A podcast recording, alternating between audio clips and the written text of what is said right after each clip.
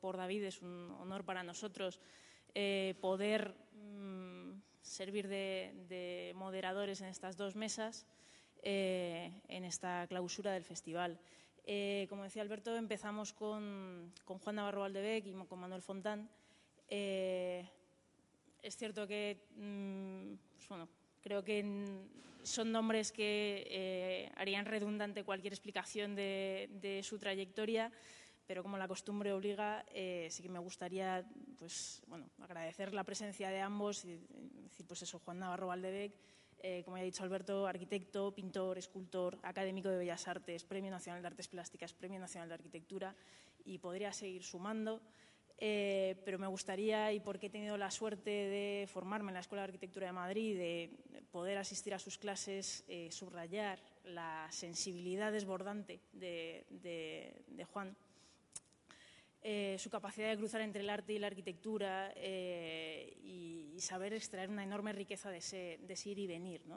Entonces creo que eso va a aportar, creo que puede aportar buenas cosas a esta conversación.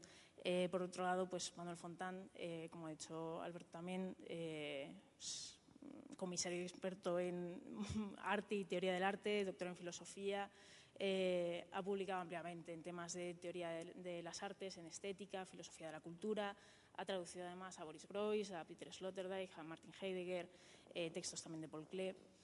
Es director de exposiciones de la Fundación Juan March director del Museo de Arte de Abstracto Español de Cuenca y del Museo Fundación eh, Juan Marche Palma. Y durante estos años, pues bueno, numerosas exposiciones que ha organizado. Eh, pues, yo había seleccionado algunas que precisamente me gustaban por haberlas eh, vivido personalmente y haber tenido una afinidad especial, como la de Paul Klee, maestro de la Bauhaus, Escuchar con los ojos, arte sonoro en España, y la más reciente de todas, William Morris eh, y compañía del movimiento Arts and Crafts en, Gran Bretaña. Y precisamente era a partir de la figura de William Morris, a través de, la que queríamos empezar, en una primera sección que habíamos eh, planteado con el título de Travesías, eh, que plantear esa hibridación entre artes mayores, artes menores, entre pues bueno, entre distintos campos, cómo eh, van transformando un concepto del hacer. Entonces, eh, pues a partir de, esa palabra de travesías eh, y de esta figura de William Morris, pues os, doy la, palabra precisamente a Manuel como comisario de esta, exposición para, empezar desde ahí. Muy bien, pues muchas gracias a Alberto, a Lucía por su presentación. Yo he aceptado porque lo iba a moderar Lucía y porque iba a tener la oportunidad de, poder conversar con Juan y aprender de él. A veces vivimos en un mundo tan, tan atropellado que te tienen que invitar a una mesa redonda donde, por supuesto, no se puede usar el móvil y nadie te puede interrumpir para escuchar a alguien como Juan. Básicamente por eso he, aceptado. Y mm, eh, travesías es una palabra que le vemos a, Juan, es una palabra fina que aquí la hemos usado como estribo, digamos, para plantear algo que hoy nos parece muy común, pero que durante mucho tiempo no lo fue, eh, que fue la relación muchas veces estrecha que hay entre lo que durante un tiempo se, llamó, se llamaron las bellas artes y las artes aplicadas, o las artes mayores y las artes menores, el arte con mayúscula y las artes decorativas, para entendernos. Eh, esa ecuación, o mejor dicho, es la ruptura de esa ecuación eh, marcó la conciencia estética moderna en la cual vivimos. todos consideramos que una verdadera obra de arte es algo que no sirve absolutamente para nada y que está completamente separado del concepto de funcionalidad y de lo útil, y eso lo separa de las artes decorativas y del diseño. Y eso se empieza a rehacer eh, pues, con una serie de pioneros, uno de los cuales, el primero quizás, es William Morris, eh, a la sombra de alguien que dio tanta importancia a la mano, al trabajo artístico como un trabajo básicamente colaborativo, como fue su maestro, digamos, el que le descubre todo un mundo, nunca mejor dicho, que es eh, John Raskin. Eh, no voy a hacer autobombo de la exposición, pero el motivo por el que hicimos la exposición, que ahora pueden verla quienes la perdieran en Barcelona hasta el mes de mayo, no fue por el deseo de hacer una exposición de artes decorativas, sino justamente para llamar la atención sobre esta especie de relación eh, indiscernible entre el arte y la función, eh, esta idea de Morris de no tener nada en casa que no sea bello o que no pueda ser considerado bello y que no sea al mismo tiempo útil. Eh, y esta especie de descontento eh, de Morris con eh, la separación excesiva entre la cabeza y la mano, entre la concepción y la ejecución, entre el intelectual y el artesano, por decirlo de alguna manera, entre el artista y el artesano, em, que hace que su carácter pionero no sea solo una, una hazaña histórica, sino que lo haga, y también hemos intentado que esto estuviera muy presente en la, en la exposición porque tiene todo que ver con, el, con, digamos, con nuestro concepto de diseño. Eh, el hecho de que aquello que Morris, eh, aquello en lo que Morris creyó y por lo que luchó y en lo que consiguió embarcar a otras muchas figuras, sigue siendo algo eh, que está de continua actualidad. Es decir, si uno sustituye, si uno hace el paralelo en, diciendo que lo que para Morris fue la segunda revolución industrial y los problemas sociales, políticos que conllevó la introducción apoteósica de la máquina por eh, lo que está significando para nosotros la revolución tecnológica, eh, tal, y como la vivimos, me parece que hay que concluir que los problemas con los que se enfrentó Morris y los que nos enfrentamos nosotros son prácticamente los mismos. Yo creo que ya he hablado demasiado, para empezar. Pasamos eh, a esta segunda imagen que habéis seleccionado. Tenemos la portada de, de Pevsner. Está encendido, yo creo. Sí, bueno, yo creo que es muy interesante empezar con Morris porque efectivamente toma una, tiene una actitud creativa eh, dentro de una visión global de las, de, las artes eh, eh, y los oficios. Y, y, sin embargo pienso que hay mm, que pensar que considerar, considerar todos los, los distintos momentos en que se toma conciencia de que el hacer, el hacer, el hacer con las manos, el, manipular los objetos, el hacer, mm, necesitan una, concepción, necesitan tener un marco conceptual, una estructura y uno de los eh, aspectos más interesantes de ese eh, camino de conocimiento acerca del hacer, eh, nace a la vez que las exposiciones universales, o por lo menos tiene un, eh, desencadena una necesidad de crear travesías entre los distintos modos de hacer.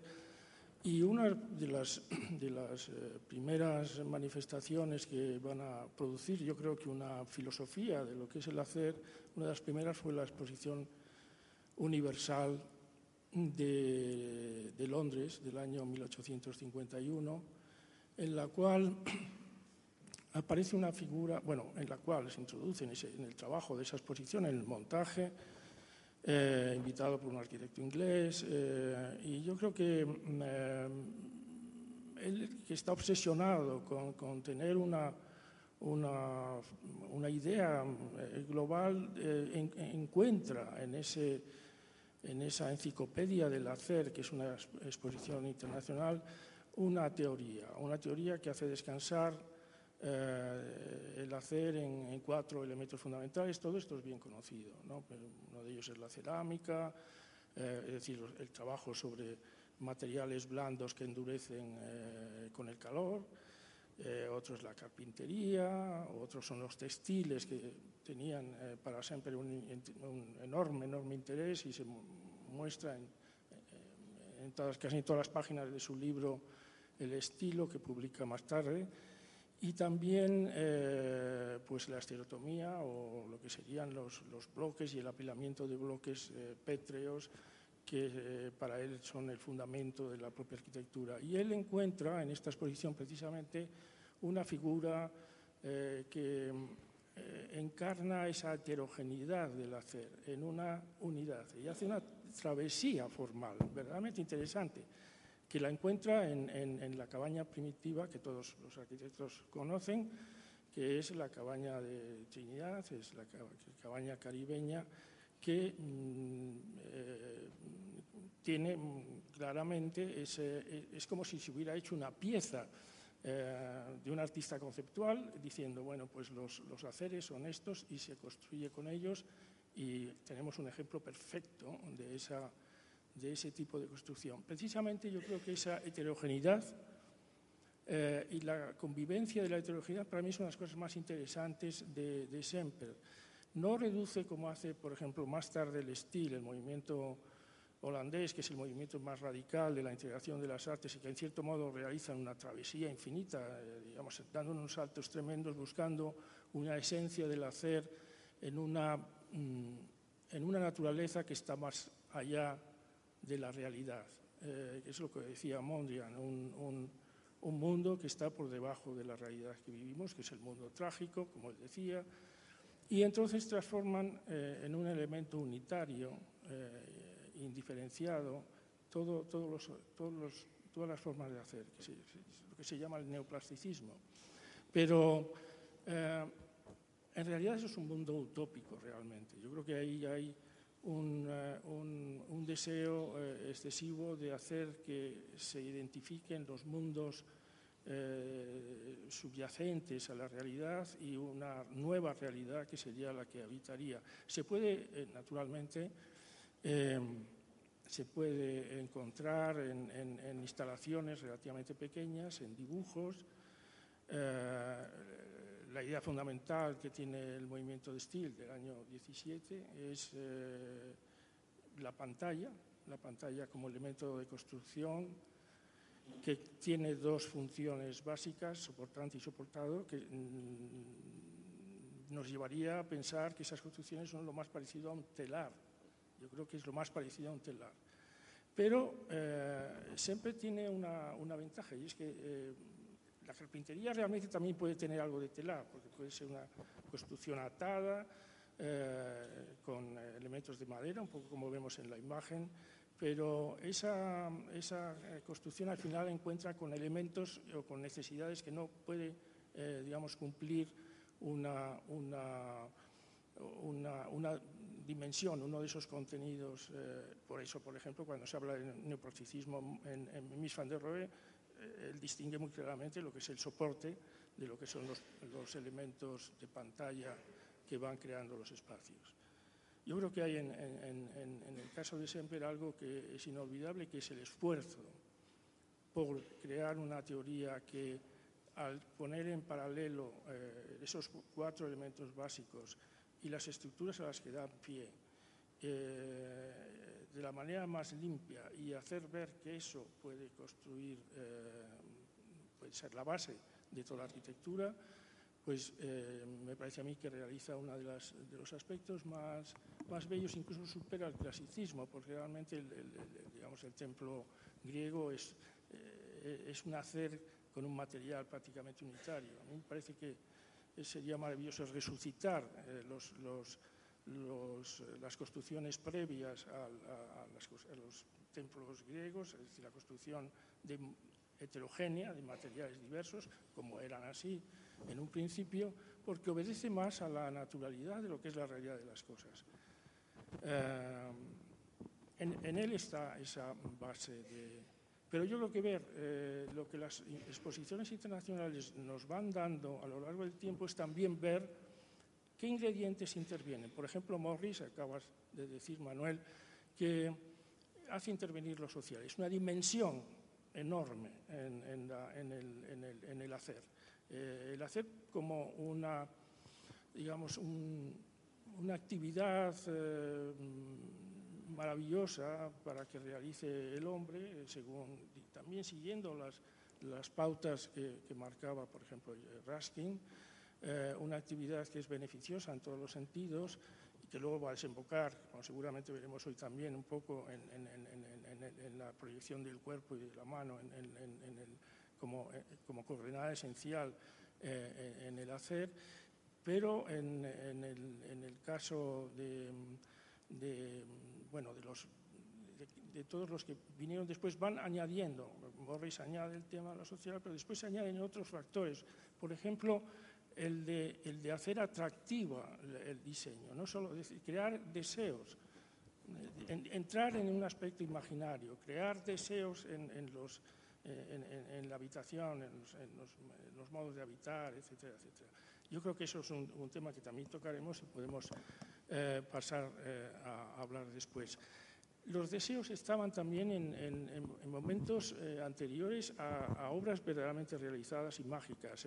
Estamos viendo la butaca diseñada, la butaca de madera curvada, madera plegada, madera curvada de, Álvaro Alto, que hizo precisamente para, para el hospital de Paimío. Es del año 30 aproximadamente. El, me parece que se inaugura en el año 31 o 32 y él hace esa butaca para los enfermos, curiosamente. Bueno, es un objeto preciosísimo, yo creo que ahora de lujo, pero realmente estaba pensando con esa utilidad. Pero si miramos eh, a la imagen que tiene al lado, es una, una butaca bastante típica del Art Deco. Eh, pero sí se parecen y se nota como que quieren, como si se quisiera producir un material que se adaptase a ese deseo de la línea curva con toda naturalidad que logra naturalmente en el caso de, de, Álvaro Alto eh, de un modo magistral en su, en su butaca con la ayuda además de la industria, no sé si ya estaba funcionando, Artec, que es la, la, que asiste a Álvaro Alto en todos sus, eh, en todos sus diseños y trabajan la madera de una manera especialísima porque es una de las grandes industrias eh, finlandesas que, que, se desarrollan por los años 20 o 30. Sí, bueno, abajo hay un paralelo parecido ¿no? entre la conocidísima tumbona del Corbusier y una pieza que mm, se le parece mucho y es un poco anterior de Jacques Emile Gullmann, que es uno de los grandes arquitectos y diseñadores de mobiliario de, de lo que se llama Art Deco, ¿no? Eh, que habitualmente se lo confunde con una especie de versión kitsch de la modernidad cuando en realidad eh, no, es, no es el caso. Tú, tú habías sugerido, Juan, para, empezar la conversación, el concepto de travesías entre lo moderno y lo antiguo, el, arte y el, y el, diseño. Y claro, acabas de introducir un, elemento que lo hemos hablado en las sesiones que hemos dedicado a intentar preparar eh, la conversación, que es el de las exposiciones universales, que son exposiciones en las que el mundo eh, digamos, empieza a verse a sí mismo, eh, en el que se reúne los objetos, la artesanía, las construcciones de, muchos países. Al principio, obviamente, como en la de 1851 en Londres, con un enorme componente colonial, pero es, son exposiciones en las que ya no se distingue mucho entre artes decorativas e industriales, o sea, entre lo artesanal y, la máquina, y sin embargo, eh, las exposiciones son también algo, eh, si hablamos de travesías entre el arte y el diseño, que mm, en, un, cierto sentido a mí me ha dado, o me da a veces la impresión, o, me da por pensar, que son uno de los elementos más presentes en nuestra cultura. Las exposiciones en el fondo no son más que museos efímeros que han truncado esa, especie de travesías. ¿no? Eh, porque claro, en una exposición lo que se hace con un objeto de uso no es usarlo, sino exponerlo para que se lo contemple. O sea, se lo está traicionando de alguna manera, se lo está musealizando, por así decirlo. Y eso oculta, eh, si hablamos de travesías entre arte y, diseño, algo que me parece que es muy verdadero y al que al mismo tiempo es muy radical. Y es que, eh, bueno, buena parte, muy buena parte de lo que llamamos arte en realidad no es más que diseño desfuncionalizado. Es decir, que hasta el siglo XX, o sea, justo hasta el momento en el que los artistas empiezan a hacer, obras de arte con el objetivo de que acaben en los museos, eh, lo que llamamos arte es un objeto al que se le ha quitado la función y se le ha reducido, o mejor dicho, se le ha consagrado para que la única función que tenga es la de ser contemplado en un espacio adecuado para eso, que es el, es el museo. Esto cuando hemos hecho exposiciones en las que hemos intentado eh, mezclar sin demasiada solución de continuidad el arte y el diseño, nos ha supuesto un cierto reto, un cierto problema curatorial. Cómo mostrar las cosas eh, es como la diferencia que hay entre mostrar un coche en un concesionario, expuesto, en fin, maravillosamente iluminado, y verlo en el túnel de pruebas, ¿no? donde, donde realmente ves cómo funciona. Eh, hay algo que pierdes cuando lo, cuando lo expones.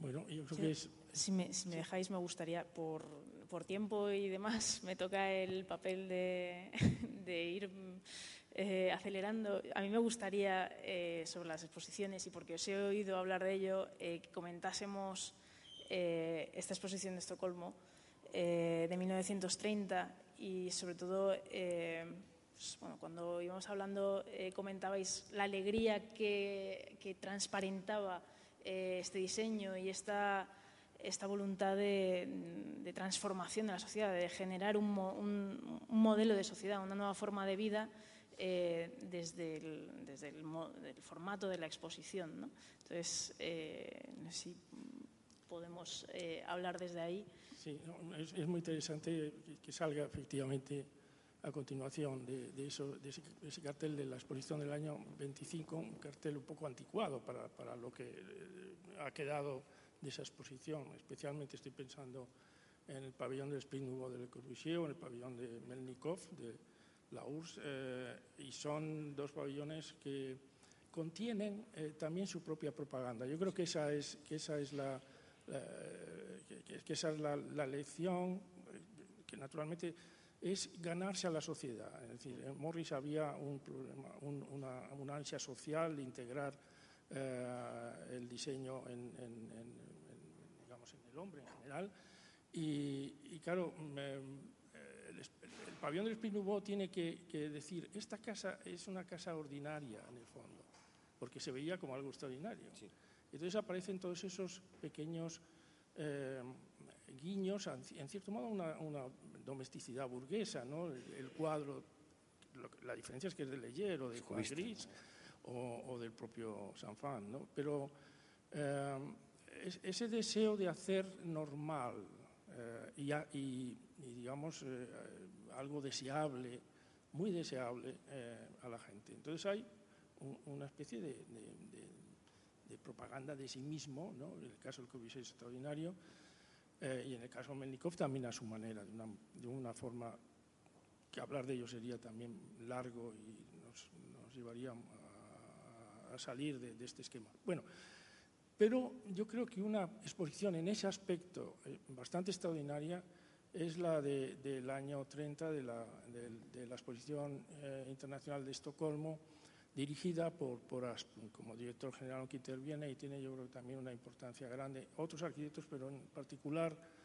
en particular Reverence, que, que es eh, quien hace el, el, diseño del gran mástil característico que vemos ahí en la pantalla, y que, y que, introduce todo el tema de la rotulación, porque tiene una gran, una gran, habilidad gráfica. El problema que tenía el país en general, Suecia, en ese, en ese momento, en los años 30, incluso los arquitectos, es que eh, estaban todavía en una especie de clasicismo nórdico eh, muy elegante, bellísimo por otra parte, y muy confortable, digamos, en cuanto a, digamos, a la respuesta espiritual o de ánimo que puede producir. Pero eh, el, el, mundo estaba cambiando a pasos acelerados. La exposición del año 25 que se ha mencionado pues es una en la que se estaban viendo ya estos incipientes eh, proyectos de arquitectos como Le Corbusier, Melnikov, y, y había eh, la sensación de que había que ponerse al día. Claro, son en muy pocos años. Entonces los arquitectos, eh, compañeros de Asplund, no le critican, le consideran en cierto modo un traidor.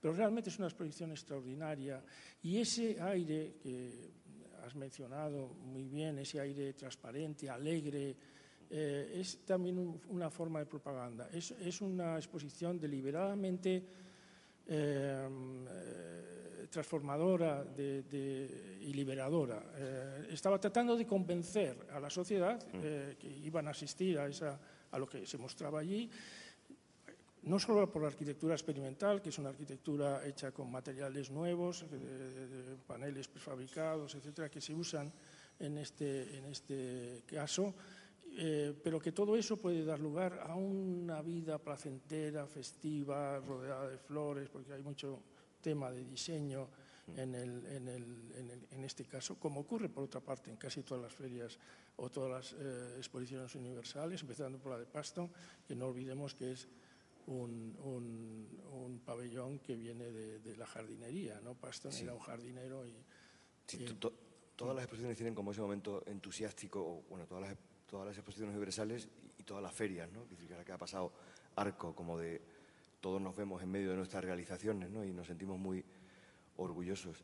Eso, eso es, es, es cierto y es, y es así. Tú has hablado antes de que, claro, los diseñadores, los arquitectos, tienen que ganarse a la sociedad en relación a Morris o directamente eh, quieren transformarla, quieren cambiarla y por eso suelen tener, tenían, y esa es otra travesía que une al diseño, a los pioneros del diseño con los pioneros del arte moderno, con las vanguardias, tienen una agenda política, tienen una agenda a veces, bueno, tienen una agenda educativa, obviamente, al final nos queríamos ocupar un poco de eso, y tienen una agenda política y social que muchas veces es casi o directamente revolucionaria, o a veces incluso más revolucionaria que la, que la propiamente revolucionaria. Si uno lee los escritos de Malevich previos al año 17, son mucho más drásticos con respecto a qué hay que hacer con el pasado que lo que después hicieron realmente los soviets, ¿no? Eh, por ejemplo. ¿no? Eh, el asunto, pero es un asunto quizás para el final de la conversación, es eh, cuál ha sido el modo en el que las vanguardias, digamos, y las ideologías políticas, sobre todo las más totalizadoras que coinciden con este lapso que va entre eh, los inicios del diseño moderno, finales del 19 y, los primeros 20 o 30 años del 20, cómo conciben esa transformación social o esa transformación, o ese, por decirlo de una manera dura, ¿no? o, digamos, fuerte, cómo conciben ese diseño del mundo eh, y, cómo lo conciben los diseñadores, los arquitectos, los reformadores. A mí me ha parecido muy oportuno que el festival, por lo menos eh, cara a nuestra mesa redonda, se llamara Rediseñar el Mundo. Si se hubiera llamado Diseñar el Mundo, quizás nos hubiéramos sentido menos cómodos, lo hubiéramos considerado eh, excesivo, exagerado. Realmente, quien ha intentado diseñar el mundo, o sea, los grandes diseñadores del inconsciente han sido las grandes ideologías del siglo XX. El re siempre tiene algo como de rehacer, de contar con lo real, ahí es donde interviene la mano, el cuerpo.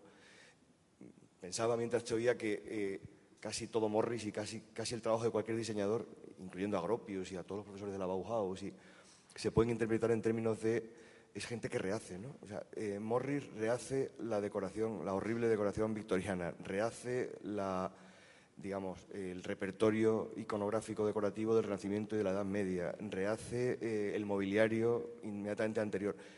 En realidad no hace nada nuevo, lo que hace es rehacer continuamente y por eso tiene conexiones con, el presente, con el futuro y también con el pasado. que se da esa especie de cosa curiosa de, ser al mismo tiempo utópico y tradicional, eh, que, es, que, es, una cosa muy propia del diseño.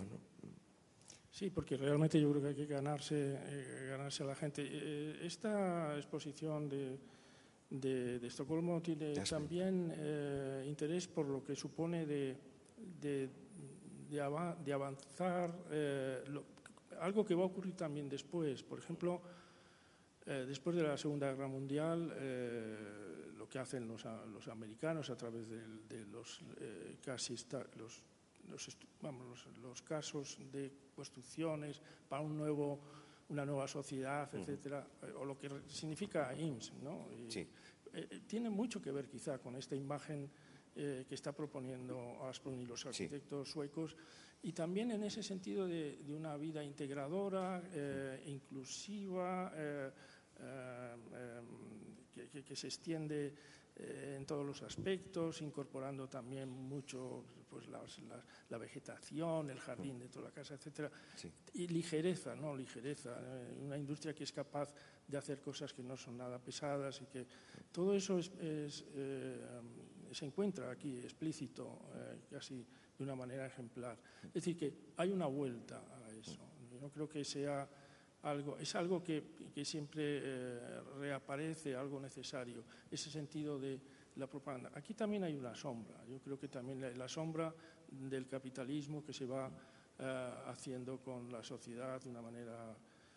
pero eso es un tema también que a lo mejor hay, hay, tiempo o no para hablar después, pero eh, sí que también se nota que se está eh, manipulando el, espacio imaginario mental de la gente para eh, conquistarla a sus propios fines, mm. que en este caso eran efectivamente hacer, avanzado, hacer avanzar la sociedad en un modo de vida más económico y mm. más, más competente con lo que la industria puede proporcionar pero eh, a la vez también, eh, digo, como sombra, aparece esa eh, necesidad o esa facilidad para continuar manipulando la sociedad e incorporando como una necesidad absoluta lo que se propone. ¿no? Sí. Eso, precisamente, es una de las cosas que habíamos comentado y que me parecía interesante quizá recuperar es que en esa idea de ganarse a la sociedad es cierto que, claro, ahora las estrategias no pueden ser las mismas que en ese momento precisamente porque ya hemos asumido esas sombras, ¿no? Eh, ya no, nos dejamos seducir tan fácilmente, eh, sino que estamos siempre con un punto de desconfianza y casi paranoia, ¿no? decir, seguro que esto tiene algo detrás eh, que me está engañando. Entonces, eso es una labor a la que el diseño contemporáneo se enfrenta, ¿no? Y a, la hora de, esa labor de rediseñar el mundo, ese, punto de desconfianza que frena un cierto atrevimiento que necesita tener el diseño, ¿no? decir, bueno, quiero dar forma al mundo. Entonces, esa, eh, tensión a la hora de rediseñar el mundo, rediseñar el futuro, pensar el futuro, en un momento en el que el futuro casi parece clausurado. ¿no? Es como tenemos encima una, situación de, pues, eh, hemos hablado del tema del cambio climático, nos, lleva a una visión en la que decimos, bueno, eh, qué diseño en una situación en la que estamos cada vez como más, más limitados. ¿no? Entonces, os invitaría a, pensar, esa, hacer esa reflexión, ¿no? es decir, cómo eh, podría darse ese ganarse a la sociedad que el diseño siempre debe tener eh, en cuenta, debe tener presente en un mundo en el que está esa, desconfianza.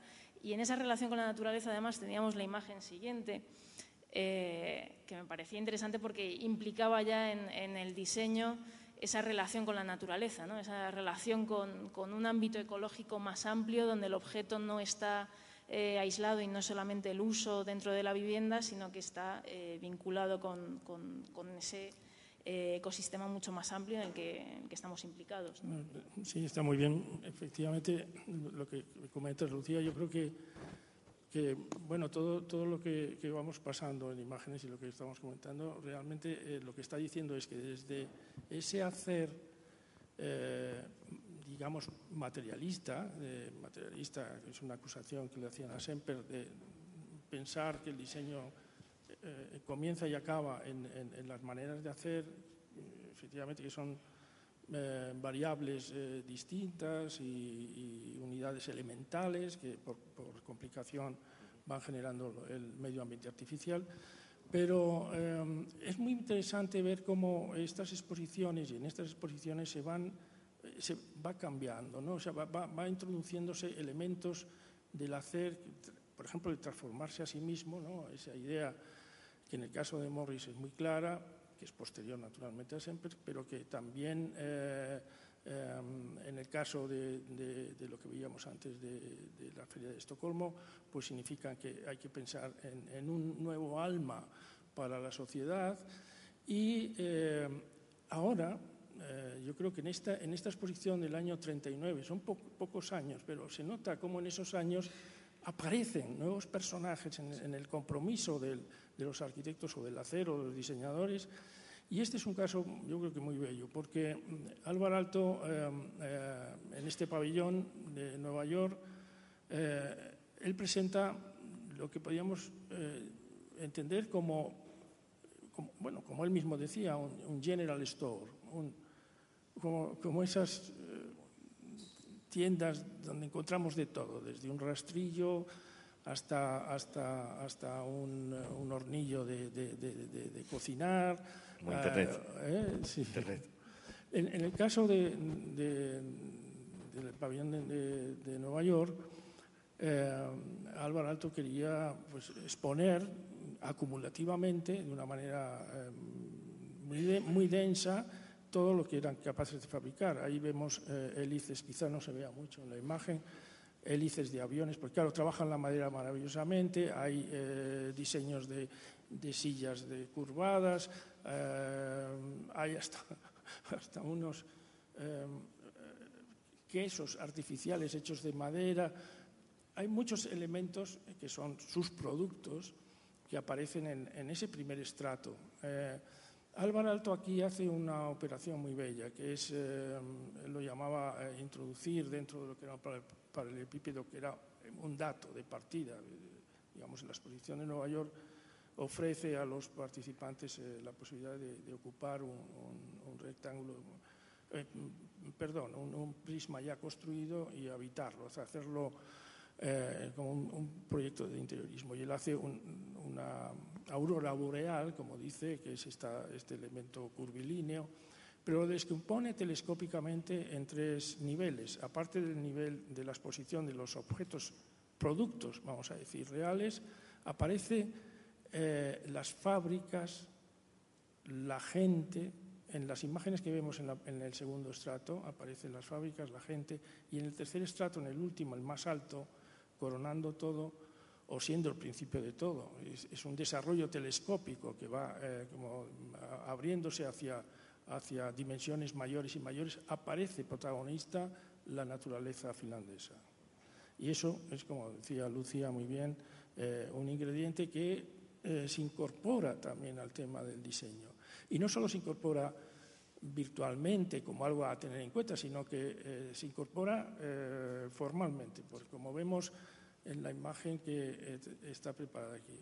en realidad, o para ser exactos, el vaso de, de Álvaro Alto es anterior al pabellón, pero él, él ya estaba seguramente siendo consciente de esas formas, porque efectivamente mm, de niño lo había vivido. Eh, los niños tienen muchísima importancia en este mundo del diseño, que también veremos dentro de poco, de un momento. Y él traduce esas líneas topográficas y las formas naturales que rodean su, eh, su vida en, algo que eh, lo lleva a los vasos de cristal. Y es una de las piezas que todos, todo el mundo conoce, que es una traslación, una travesía, perfectamente aquí la palabra es aplicable, una travesía entre dos dimensiones que antes quizá estaban, mm, estaban separadas, no, no, no, no, conformando una unidad. Él hace esa travesía porque eh, realmente de niño lo había vivido muy intensamente. En la famosa eh, eh, vamos, en su autobiografía cuenta que de niño eh, se, situaba como niño debajo de una enorme mesa que era la mesa de los topógrafos o el equipo de topografía con el que trabajaba su padre o su padre como ingeniero topógrafo trazando el paisaje real métricamente exacto de lo que rodeaba la vida de ese niño. Y esos dibujos están em, realmente en su memoria, indelebles, y reaparecen siempre, reaparecen en todos sus proyectos. En un diálogo, además, con la línea recta pura, que podríamos decir, entre el, látigo desplegándose y, la bala que pasa a, toda velocidad.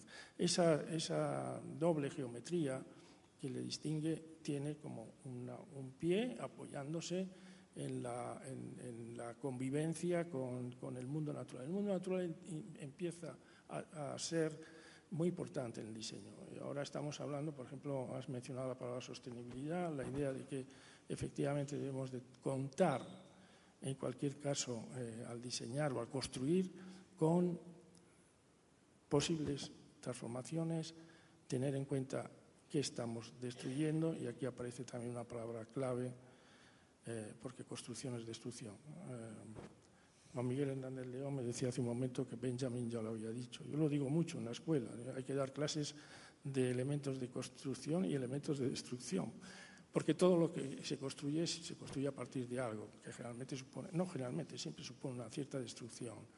Y bueno, ese es un aspecto que el diseño incorpora, pero precisamente por una conciencia, por un factor que es producto, que es consecuencia de un análisis más, eh, más cierto de, que el mundo es relativamente frágil y que hay que respetar. Sí, efectivamente. Es curioso porque mientras te oía, eh, bueno, y, viendo la, comparación entre, el paisaje natural y el, vaso y las similitudes obvias que hay o las travesías que hay entre ambas imágenes, me acordaba de una frase de, una idea, de una reflexión de un artista, de un arquitecto que tú eh, admiras mucho, Boise, que uno de sus textos eh, decía, 1890 probablemente, ya empezó el siglo XX, que hemos acabado adquiriendo una mentalidad tan materialista o tan maquinal, tan mecánica, que em, nos hemos vuelto incapaces de ver, digamos, las ideas que están encarnadas en los objetos. Es como si las ideas vivieran en un mundo platónico eh, que mueve las conciencias y que eh, hace cambiar la sociedad y modifica la educación y después están los objetos que son como aspectos secundarios de esa misma realidad, cuando en realidad no es el caso. Eh, quizás mm, lo que resuma, eh, bueno, los ejemplos que has puesto, Juan, son ejemplos de arquitectos haciendo pabellones nacionales en exposiciones o diseñando eh, jarros o vasos o eh, jarros. Mm, claro, no han aparecido ejemplos de artistas, ¿no?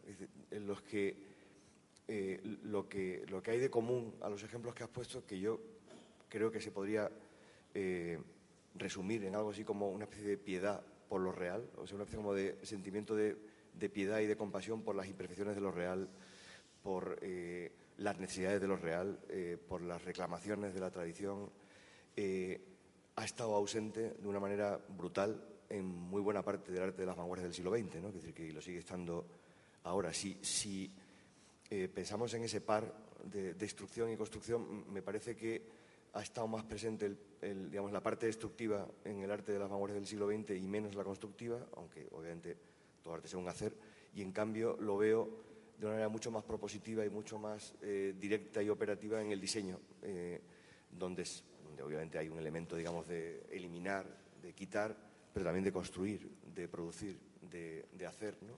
Eh, hay también un aspecto al que después aludiremos porque tiene su cara y su cruz, por así decirlo, ¿no?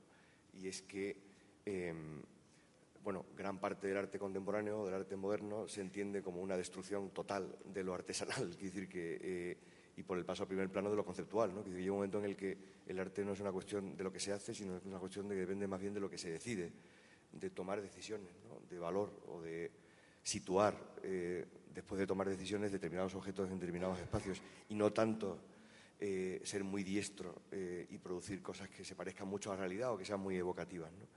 Yo veo el elemento destructivo eh, más en el gran arte del siglo XX y menos en el diseño, en cambio veo más el elemento constructivo en el diseño. Quizás por eso, a una escala menor, ha acabado el diseño siendo, eh, y lo es hoy, yo creo, eh, por así decirlo, el, heredero de esa especie de aliento mm, de transformación social, muchas veces revolucionaria, que tuvieron las vanguardias y que muchas de ellas, muchas de ellas se, mm, pensaron que habían fracasado eh, en sus intentos de transformar la, sociedad. Quizás los diseñadores no lo han tenido tanto. Eh, es decir, es más fácil sentirse un destructor y un transformador social eh, desde el punto de vista, digamos, de la construcción mental de un Malevich que desde la construcción mental de un diseñador como Sotzas, ¿no? Pero y es verdad que las grandes revoluciones han cambiado muchísimas cosas, ¿no? pero realmente han cambiado tan pocas comparativamente la gente que ha diseñado los modos en los que nos acostamos, nos sentamos, nos movemos, andamos. Eh, realmente han cambiado muchísimas cosas, no porque hayan producido objetos, sino porque los objetos que han producido incorporaban ideas y entonces no diseñaban sillas, sino modos de sentarse y en el modo de sentarse pues está implicada toda una antropología, todo un modo de ser, todo un modo de comportarse. Quizás nos han acostumbrado, nos han hecho pensar que quizás no es tanto una cuestión de diseño general, de, hacer un diseño general de la realidad a la que la realidad eh, tiene que adaptarse, sino, como decía Hegel, pues peor para los hechos, como más bien a pensar, bueno, la realidad es como es, hay cosas en las que no podemos cambiarlas o hay que distinguir entre las que se pueden cambiar y las que no, como decía el gran José Antonio Coderc, y se trata de diseñar mejor aquellas que sí podemos cambiar.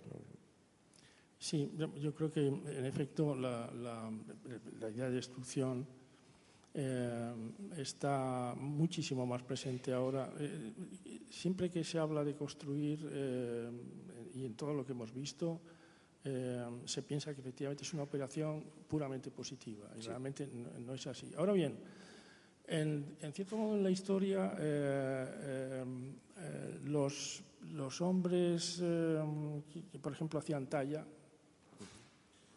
eh, eran conscientes de la destrucción. un ejemplo, cualquier ejemplo pues, de un escultor que trabaja en la piedra, que es un acto destructivo, deliberado. Em, como Miguel Ángel encontramos el, mismo concepto de sostenibilidad. E incluso yo no sé hasta qué punto era, era consciente de, que el, tallar supone eh, que efectivamente tú no puedes eh, estar en contra de la naturaleza del material, por ejemplo.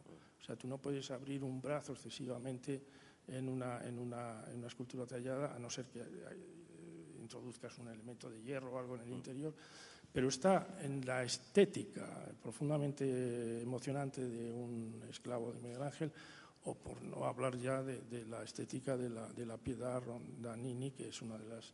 Que, además yo creo que hasta cierto punto me parece que era consciente de que ese brazo que se queda fuera del orden de la escultura final, de las, de las, figuras finales, es parte de su belleza. Eh, ese, elemento que queda como bellísimo, precisamente porque nos está dando idea de ese, de ese mundo que, que, a través de la destrucción produce objetos que son de, una, de la conciencia de la destrucción, vamos a llamar así.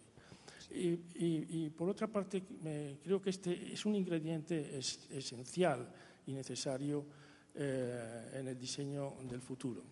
Y, hay muchas maneras de, esquivar y de hacer eh, posible esa, eh, ese trabajo de, bueno, eh, Lucía conoce bien Gordon Mata Clark, o sea, como, una arquitectura que se transforma a sí misma, que incluso nos hace ver sus realidades más esenciales y profundas de una manera más clara, porque también hace algo que nos que la casa ordinaria parezca extraordinaria, como es el famoso corte, eh, ¿cómo se llama? El, corte eh, que hacen en la casa de madera y la dividen en dos partes.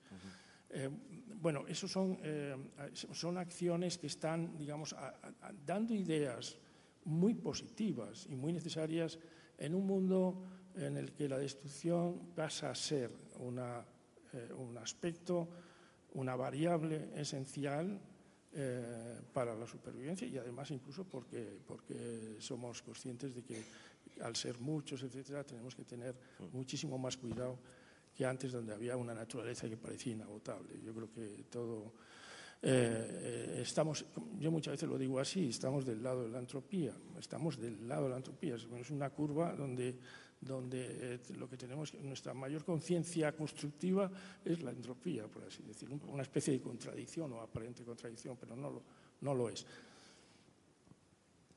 Bueno, eh, vamos ya acabando porque nos quedan eh, siete, ocho minutitos. antes de dejar, además, en esta línea de, la destrucción o de la intervención en, lo real, que tiene también mucho que ver con, con todas las prácticas hackers, contemporánea, eh, además una idea de hackeo que está entrando también yo creo que en, mucho diseño, pero eso ya se lo dejo a, la tecnología de, la mesa posterior.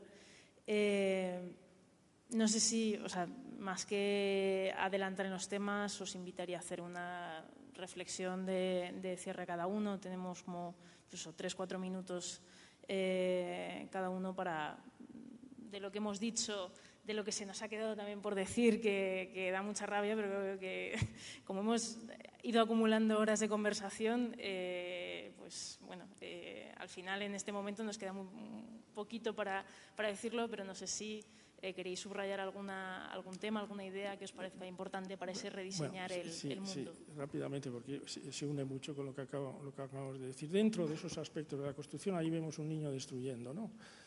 Eh, tirando eh, lo que acaba de construir. Es como si la construcción fuera realmente muy divertida. La destrucción también pudiera ser un acto creativo muy poderoso. Y sí quisiera, antes de que, se acaben estos minutos, mencionar la destrucción eh, puramente semántica. la relación del objeto tiene que ver con lo que acabas de mencionar. La relación del objeto que adquiere un nuevo significado. También esto, como, ocurre siempre en, las artes, los arquitectos lo han sabido históricamente eh, muy bien. Es decir, que em, eh, los arquitectos bizantinos usaban los ready-made romanos un ejemplo, poner, eh, usar una, estela funeraria como transformada por una especie de cristianización o de bautismo con una crucecita transformada en unas santas eh, que adornan eh, algo en una, en una, iglesia bizantina. Es un elemento traído de otro lado, como hizo exactamente Marcel Duchamp, y lo transforma en una cosa en otro contexto.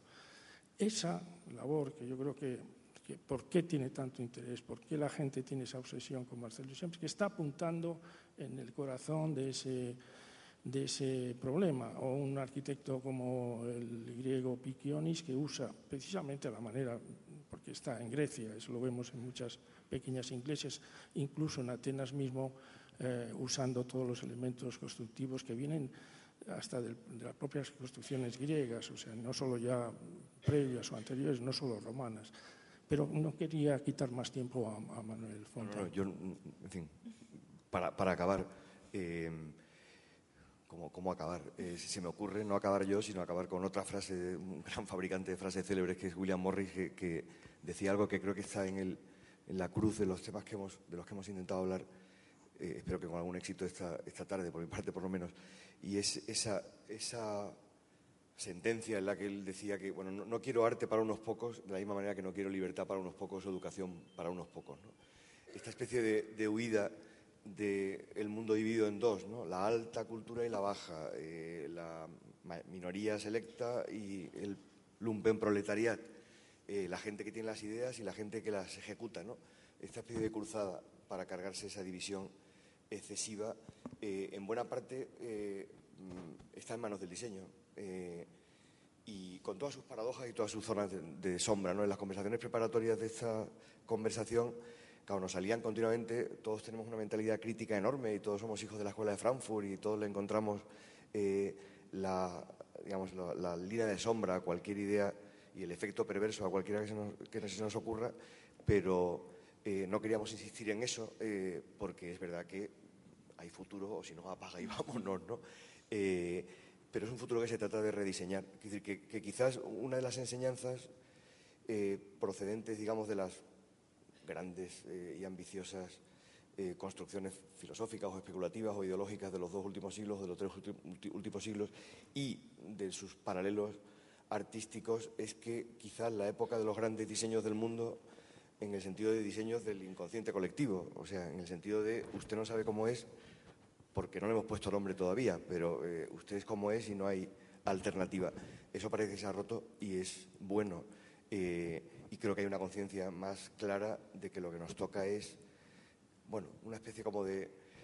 Mm, en parte es algo así como una cosa muy, muy hispánica, ¿no? Esa especie como de, como de, de idea eh, de que el mundo es, es, como es, obviamente hay que cambiarlo en muchos de sus aspectos, pero algunos de los cambios eh, pasan por una especie de mm, acción chapucera trascendental, ¿no? Eh, a, a, mí me, me sirve mucho acordarme, y con esto termino, eh, hay un escritor que se llama Alfred Sonrettel, un alemán que vivió mucho tiempo en Nápoles y escribió un artículo maravilloso que se llama El ideal de lo caput, eh, y el subtítulo es sobre la técnica napolitana, y ahí defiende una tesis consistente en decir que en Nápoles, ciudad que si ustedes, algunos de ustedes, los, que la, conozcan, eh, los que la conozcan verán que, esto es absolutamente cierto, en Nápoles las cosas solo funcionan si están rotas. ¿no? Eh, o a partir de que estén rotas. Entonces la gente se busca la vida para arreglarlas, pero nada es perfecto. En el fondo eso es así porque la vida es así. Y por eso eh, la vida se parece más a Nápoles que a Venecia, no se puede decirlo, ¿no?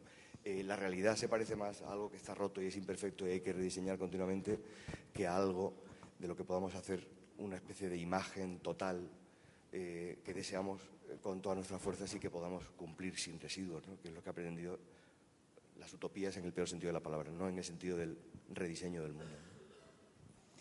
Bueno, pues eh, muchas gracias a los dos eh, por esta conversación esta tarde. En mi caso, yo debo decirlo por las conversaciones que nos han traído hasta aquí, que han sido, eh, igual que la de hoy, un, auténtico disfrute. Yo me quedo con, bueno, desde luego con esa acción chapucera trascendental, que me parece una idea fantástica.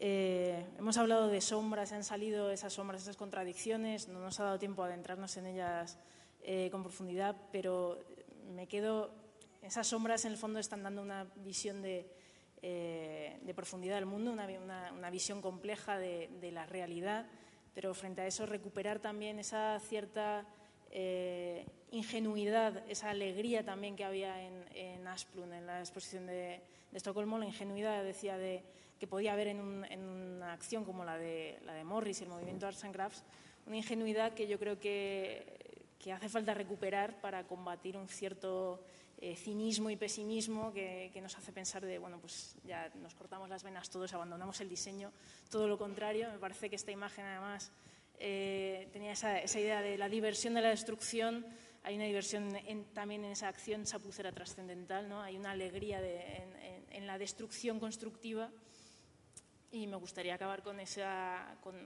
subrayando ese mensaje, ese mensaje eh, no positivo en una clave más, más obvia o más del mundo empresarial, no es el pensamiento positivo, sino esa alegría profunda eh, del tener pues, esa cierta ingenuidad de que las cosas se pueden transformar y que tenemos desde el diseño una capacidad para ello. ¿no? Entonces, bueno, muchas gracias a los dos y doy paso a, David, eh, mi compañero David Sánchez Usanos, y a la segunda mesa. Muchas gracias a todos.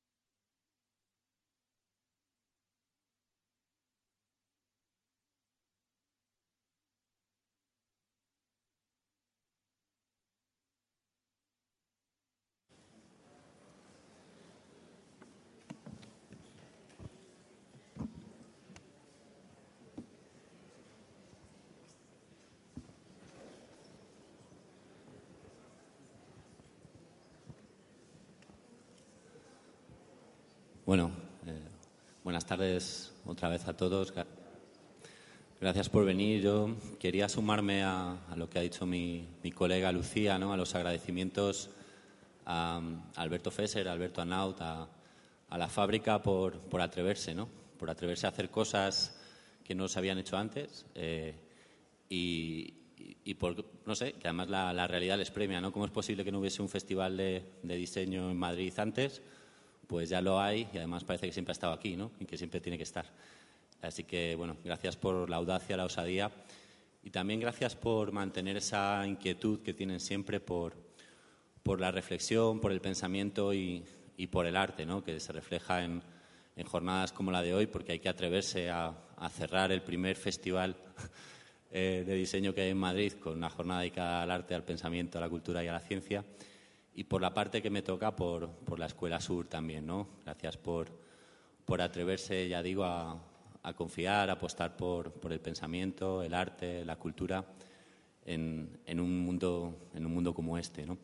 En, bueno, en, esta, en este segundo momento del día D nos, nos, vamos a ocupar de pensar, no sé si diseñar o, o rediseñar el, el futuro en, en, muy buena compañía, ¿no?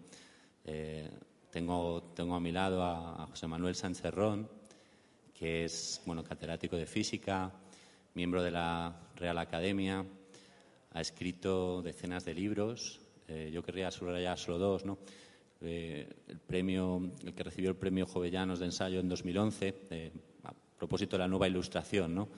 Cómo, bueno, cómo ha de desenvolverse una cultura científica en un mundo transdisciplinar.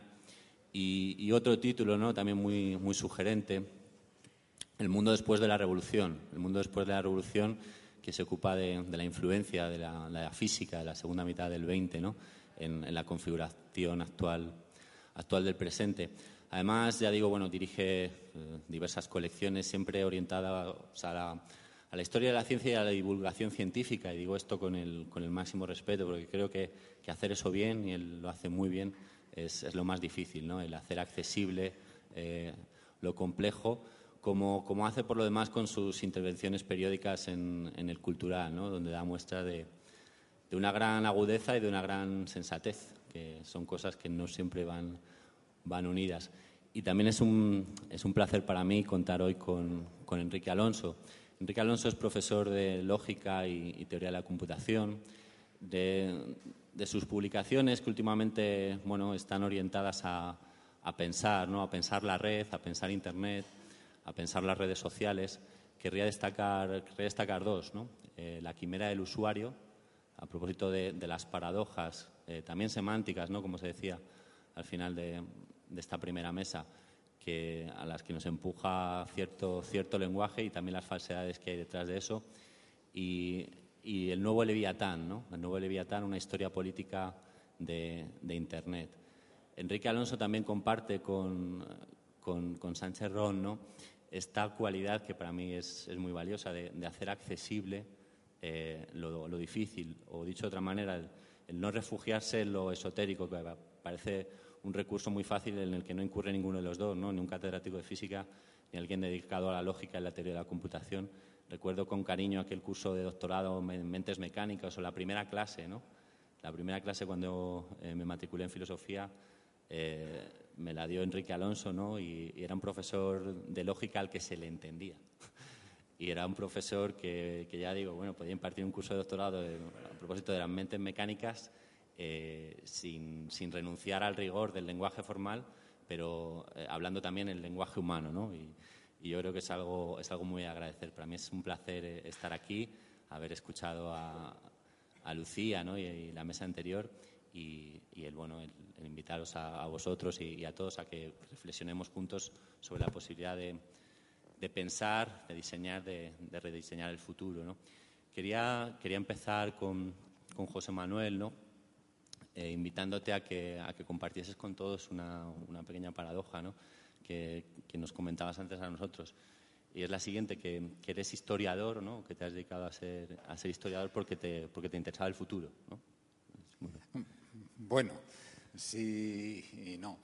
Eh, me interesa entender como una especie de juego intelectual el, del pasado, ciertamente, pero eh, para mí eh, eh, fue muy revelador porque dije, esto es lo que yo quería hacer y, no lo sabía. En, en, uno de los libros de Benedetto Croce escribía, no es una idea suya únicamente, es muy, muy difundida, por supuesto, que quería comprender del pasado, pero únicamente como un instrumento para intervenir en el, presente y orientar el futuro.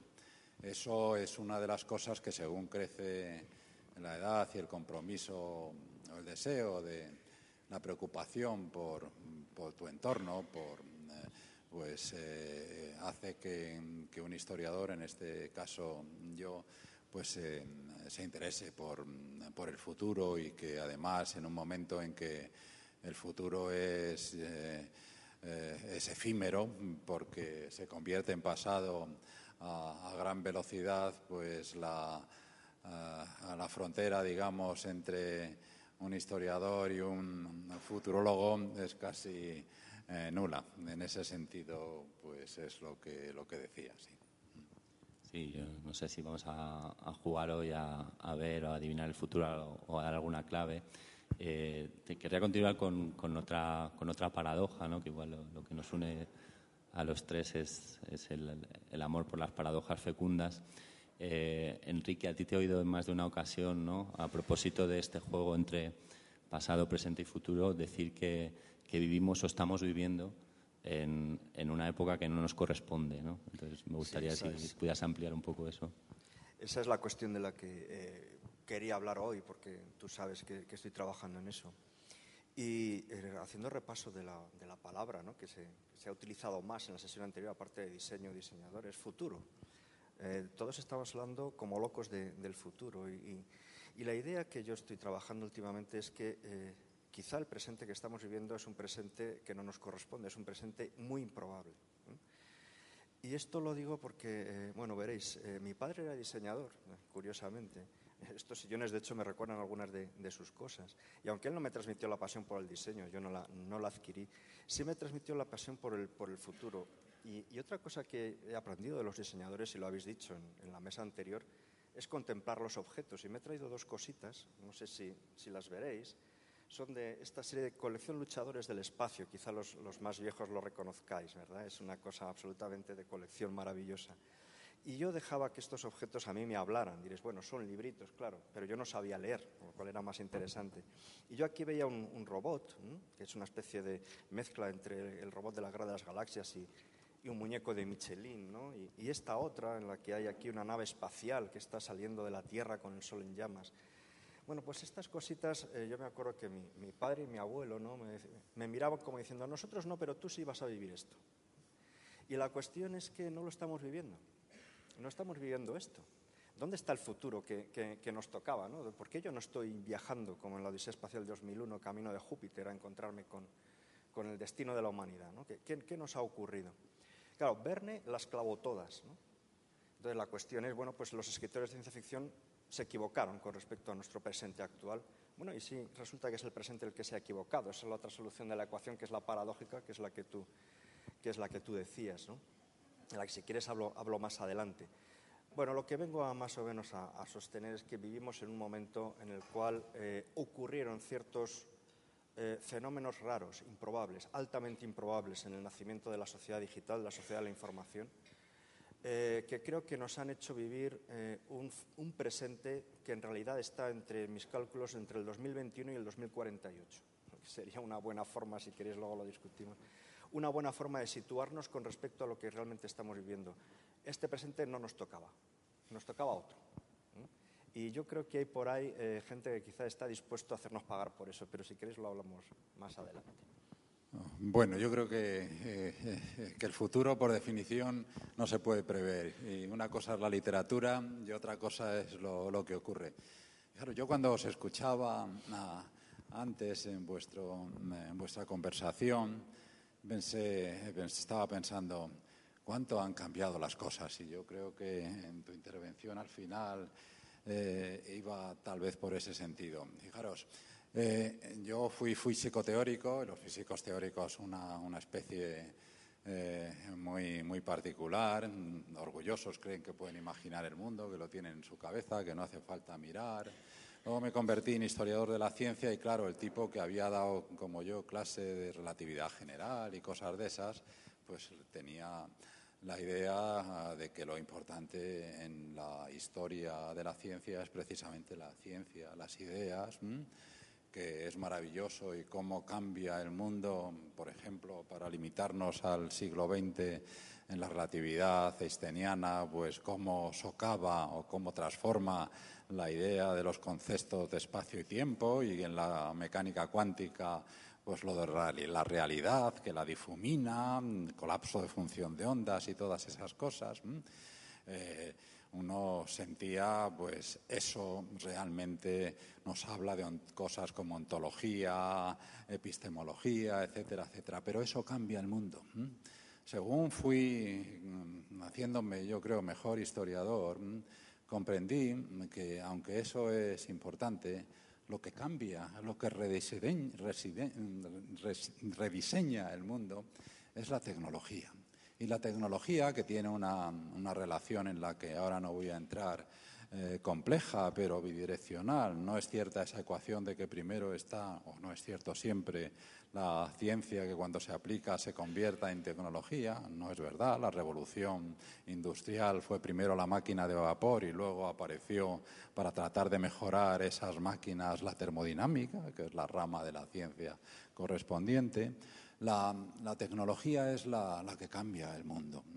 Y lo que en ese yo creo, y es por lo que pensaba antes, la época que efectivamente eh, fue, es la historia anterior de la humanidad en parte, la reciente, y podríamos buscar otros ejemplos en los que, si hablábamos de arquitectura, los eh, Le Corbusier, la, la Bauhaus, mm, eh, en arte, pues habéis mencionado a, Malevich, pues influyen realmente en cómo vive la gente, en el caso las, pueden, cómo se sienta, habéis dicho, cómo, cómo tienen que, andar, cómo tienen que vivir.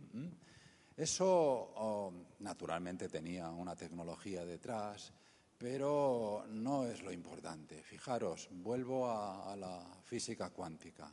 Lo importante para el rediseño del mundo no fue esas cosas de probabilidad, eh, la difuminación de la realidad, sino pues que en 1947 se inventó, porque fue un invento, el transistor, un artilugio eh, tecnológico que es lo que ha cambiado el mundo.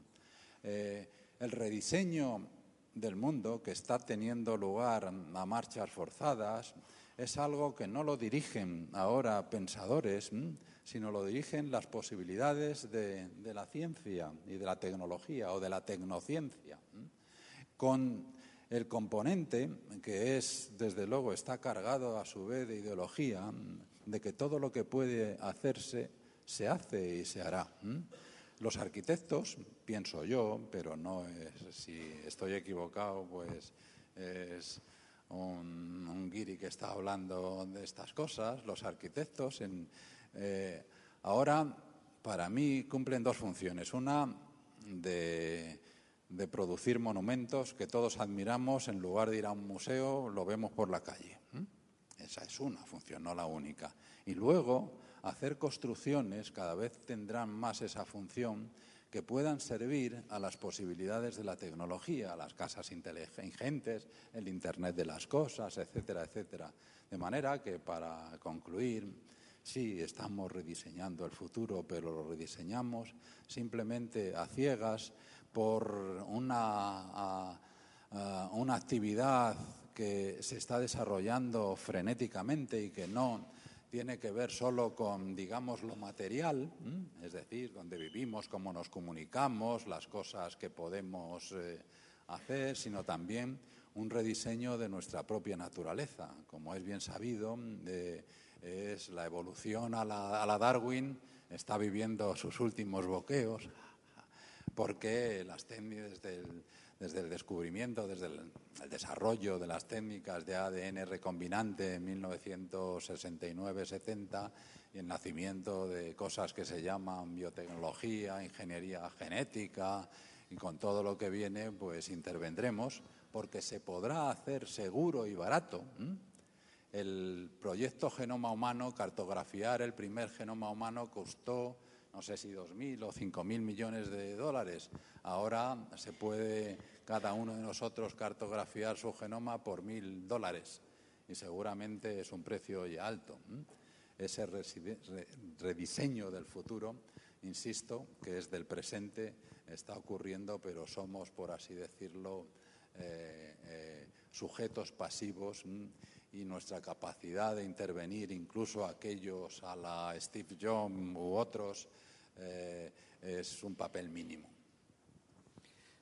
Sí, no, a ver, eh, José Manuel ha dicho una cosa que es, es eh, lo que todos sabemos y creo que es, es claro, ¿no? Y es que tenemos la clara conciencia de que el presente que estamos viviendo está determinado por una serie de eventos que han tenido lugar en el ámbito de la tecnociencia decir, es un, es un mundo tecnológico en el que esa revolución eh, viene del ámbito de la, tecnología, en particular de la tecnología de la información, quizá más que de ninguna otra, o al menos en los últimos años.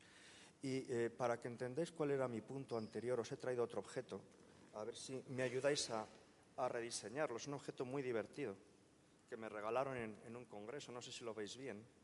Eh, supongo que los, diseñadores ya estaréis pensando mucho al respecto. Sabéis, es un cable USB por un lado y por el otro lado observáis que hay tres tomas distintas. No sé qué sugiere esto. Básicamente la falta de acuerdo. Básicamente aquí hay un desacuerdo entre operadores. ¿eh?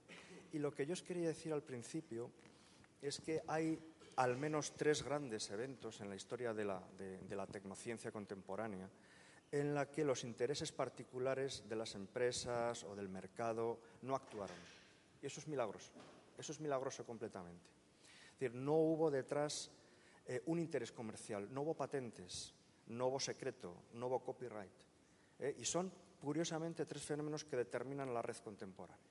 Eh, son, no los voy a comentar, son muy técnicos. Para que os hagáis una idea, el más conocido de todos es Internet, lo que llamáis las páginas web, que es una parte de Internet, no es todo, es una parte.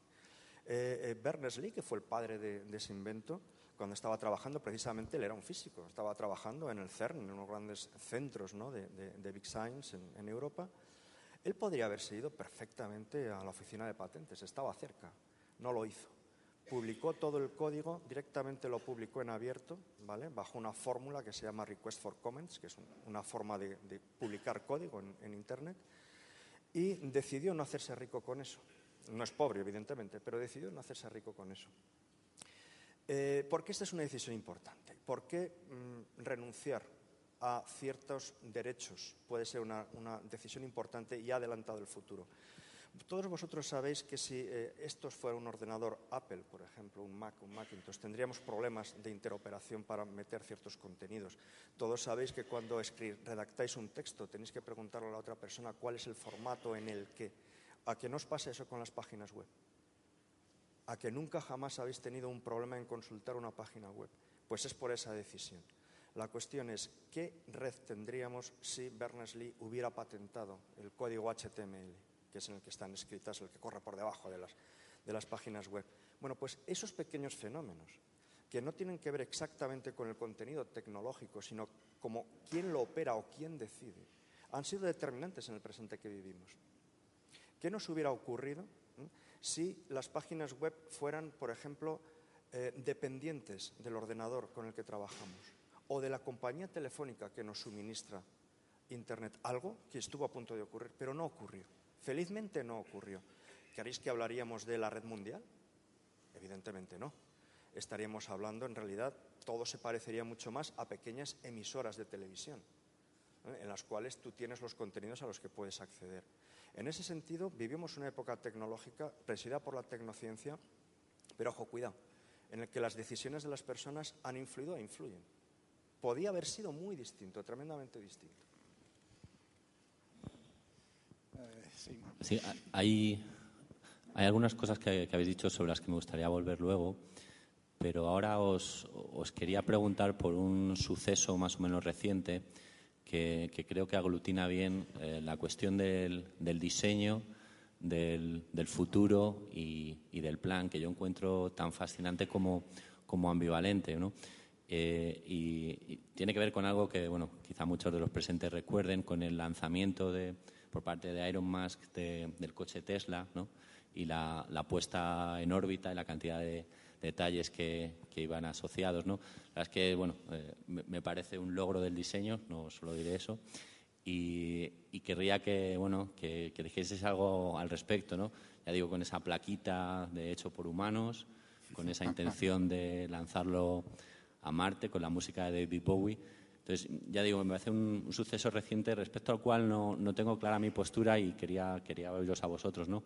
Eh, ¿Qué teníais que decir respecto a esta cuestión? Eh, yo no tengo nada bueno que decir, me parece horrible.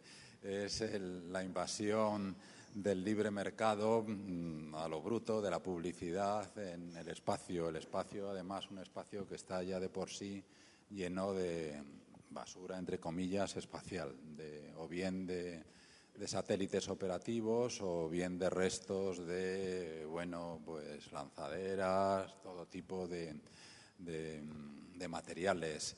Eh, el, eh, además, eh, si fuera solo la fotografía, desde luego es una, una campaña de publicidad maravillosa, la fotografía de un muñeco conduciendo un, Tesla eh, con el fondo oscuro del cosmos y a veces de la Tierra, eso es impagable desde a quien se le ocurrió. Pero, de nuevo, aquí además no, es, no cabe, eh, o yo me temo que no sea la iniciativa eh, única de una persona muy rica porque la tecnología que hay detrás, ahí, ahí sí que eso es muy serio. se ha avanzado el cohete, es el, mayor, más potente después de los Saturnos, de los programas Apolo de, la NASA, y con una diferencia que todos hemos visto, que dos al menos de los tres eh, cohetes lanzadores cayeron con una precisión maravillosa en la base de lanzamiento. El tercero parece que que no, pero ese problema se resolverá. ¿Y qué quiere decir? Que se pueden volver a usar y que por consiguiente será mucho más barato todo, todo este tipo de, mm, eh, de, iniciativas, en este caso publicitarias. Por supuesto, sé muy bien que ese tipo de cohetes se pueden utilizar para otros usos. Me da también, es uno de esos aspectos de la de la ambivalencia que, caracteriza eh, al menos parte, y yo diría que una gran parte de, eh, de, la, de la gran empresa, de los innovadores, de los innovadores que eh, obtienen una gran fortuna inmediata, pronto, el que el responsable de esta iniciativa, que yo creo que desde luego de ecológica no tiene nada, ecología, espacial, es uno de los eh, de las personas que renunció, por ejemplo, a estar en no sé cuál comité de asesoramiento del presidente Trump por la política de este en contra de o al margen de el calentamiento eh, de la atmósfera y que, bueno, esto en el refrán, en, los refranes castizos, que tu mano derecha no se entere de lo que hace la izquierda. Eh, eso es lo que me sugiere. Ya sé que ha tenido, me ha sorprendido, me ha sorprendido por otra parte y tiene o no me ha sorprendido, pero tiene una lectura eh, de lo que yo he leído, que no leo todos los periódicos, ni mucho menos, leo muy pocos y veo también muy pocos, pero en ese, en ese sentido puede que sea un buen eh, eh, em, sujeto para hacer encuestas, porque es aleatoria, no salvo lo que yo escribí, pero que es lo que acabo de decir más o menos.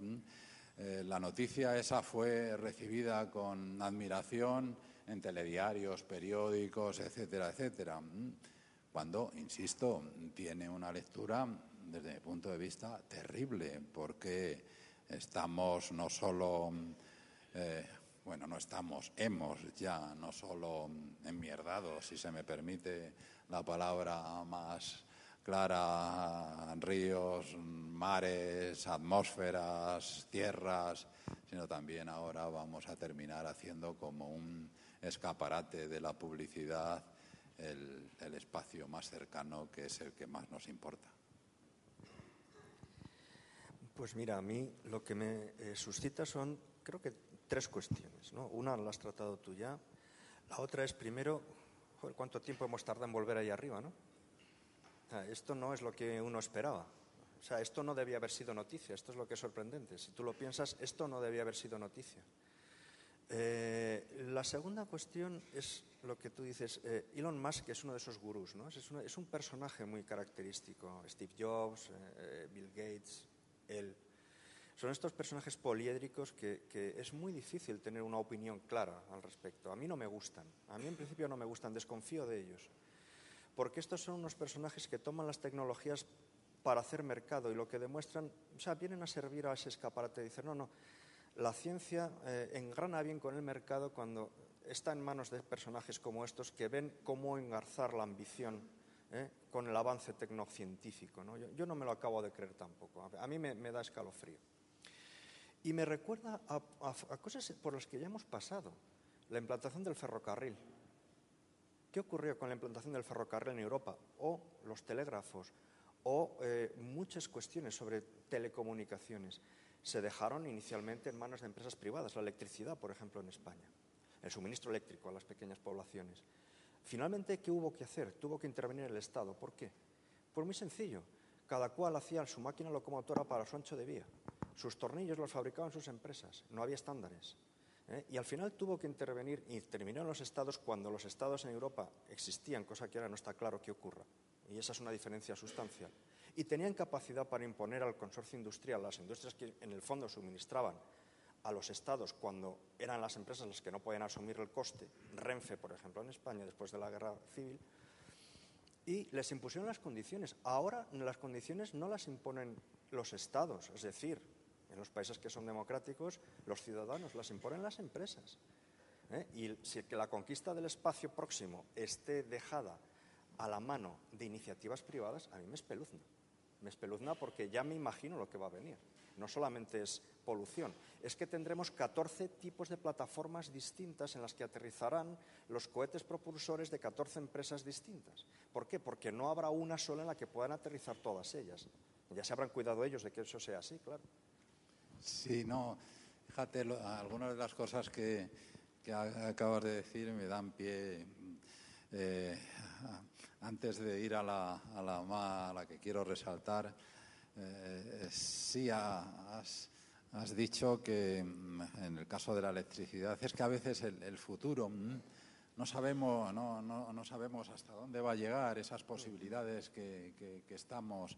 Eh, em, la, la, electricidad, que efectivamente terminó cambiando el mundo.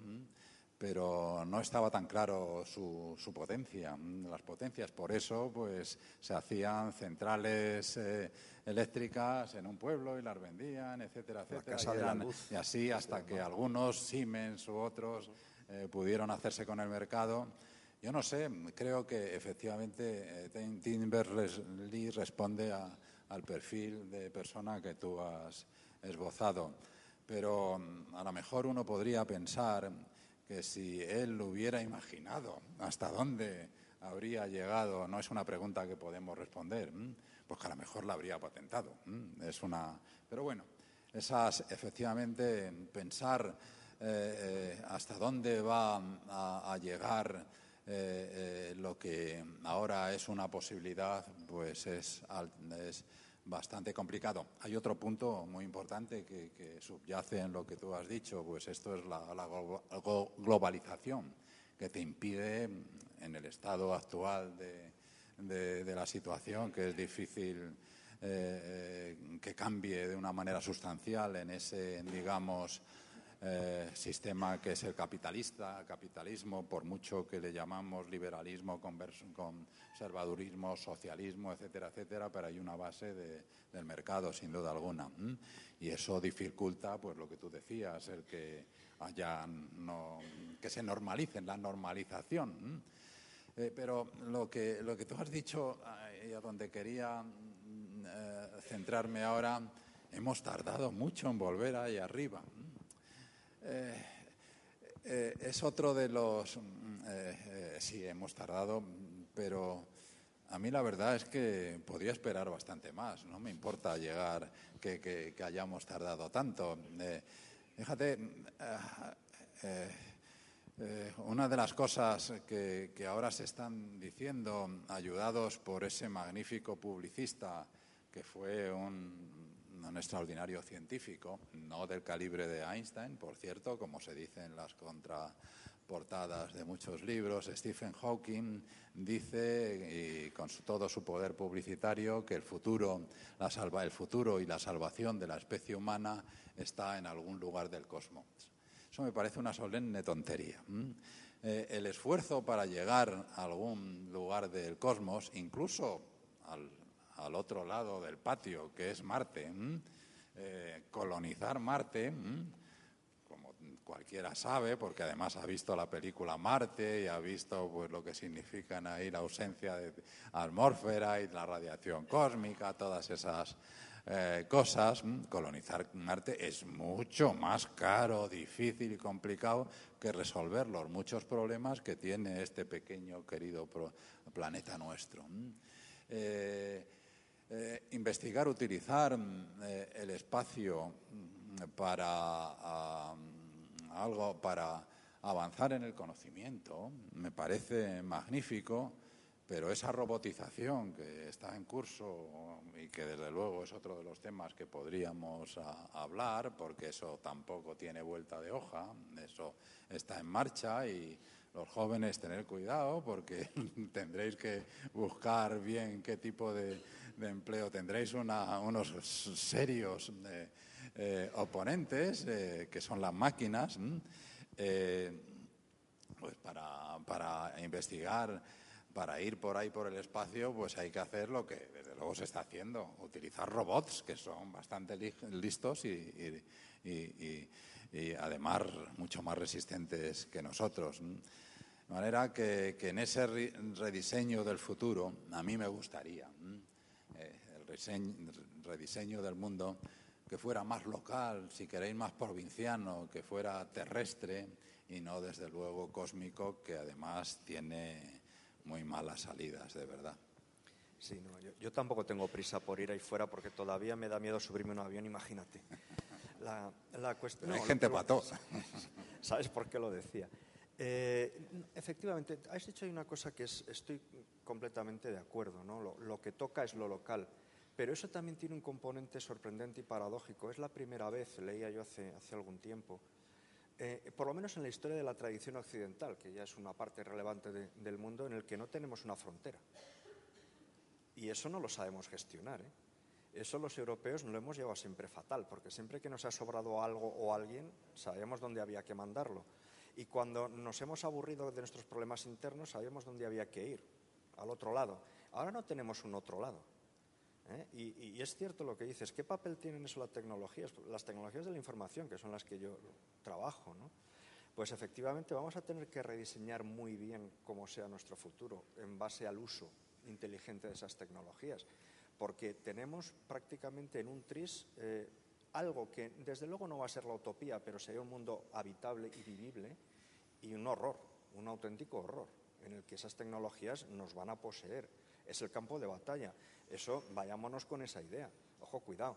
Lo que decías tú, la quimera del usuario. ¿Por qué? Eso de ser un simple usuario, señores, ya no nos vale. Si tú eres un simple usuario, alguien te va a dar en detrás de las orejas antes o después. Hay que responsabilizarse de eso y hacer un buen uso de las tecnologías y sobre todo empujarlas en la medida de nuestras posibilidades en la dirección de los buenos, por no complicarlo más. Sí, yo quería recuperar una cosa que has dicho antes y unirla a esta. ¿no? Eh, acabas de decir, Enrique, que ahora no hay fronteras. ¿no? Y entonces antes me ha dado la sensación, eh, escuchándote, que, tampoco había plan. ¿no? Porque tú comentabas, muchas veces no, no es que vaya la ciencia primero y, luego eso pues tiene una implementación tecnológica y demás, sino que eh, ahora, a menudo, primero es la tecnología y luego hay alguien que piensa. ¿Os da la sensación de que ahora hay menos plan que antes? Porque la idea de, diseño, que es la que nos trae aquí, pues también eh, invita a pensar en una funcionalidad, como se decía antes, en, un para qué y en unas consecuencias. Eh, ¿qué, idea tenéis respecto a esta ausencia de frontera y quizá ausencia de, plan?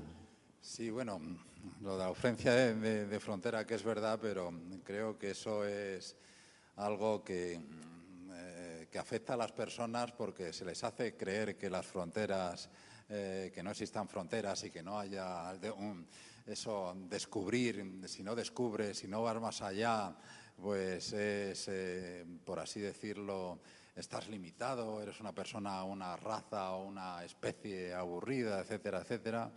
No lo tengo nada claro, pero no voy a insistir en, ese. Tu pregunta es muy relevante en un aspecto que, en un tema que me gustaría mm, también tratar. Eh, em, bueno, en el ámbito de las eh, telecomunicaciones y la ciencia y tecnología de la información, que Enrique sabe y yo no, pues probablemente a corto plazo sí hay, hay, planes, eh, es decir, hay, hay posibilidades, es explorar eh, pues cuánto se puede mandar, etcétera, etcétera, de transmisión de, cantidad de información, etcétera, etcétera. Pero otra cosa que no hemos hablado y que yo aludí es cómo vamos a intervenir en, nuestra mm, naturaleza humana. Y eso, en primer lugar, puede ocurrir de dos maneras. Una, la, que yo he hecho referencia a través de, las técnicas de la biológico-moleculares, etcétera, etcétera. Un segundo con ella. Pero otra, lo que nos enseña la, la, evolución natural, aunque tenga un ritmo mucho más lento, es que lo que hacemos, las cosas, cómo nos comportamos, nuestras costumbres, hábitos de vida, incluso no solo cómo comemos, sino cómo nos sentamos, etcétera, etcétera, cómo manipulamos, pues eh, termina produciendo cambios minúsculos al principio, pero acumulativos, que luego se convierten en no tan minúsculos.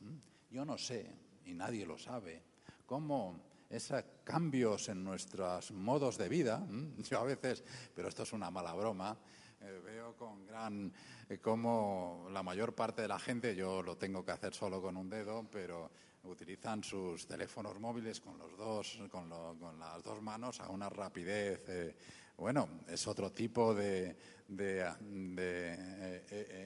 cambio evolutivo con respecto a, algunos que fueron muy importantes. Eso no lo sabemos y puede, no para mañana, pero porque ese sí es un cambio de evolutivo natural. Pero, y ahora voy a, tu cuestión, lo que está claro para mí al menos es que eh, he dicho lo que se puede hacer se hará si es seguro, no voy a decir si es barato, eh, si es seguro las técnicas de intervenir eh, en, el plazo de una generación, es decir, de, padres a hijos, mm, quiero decir padres y madres, hijos e hijas, pero bueno, eh, ustedes me entienden, eh, en las características genéticas, en modificar el genoma, mm, eso está ya y con las técnicas estas del CRISPR todavía más. Mm.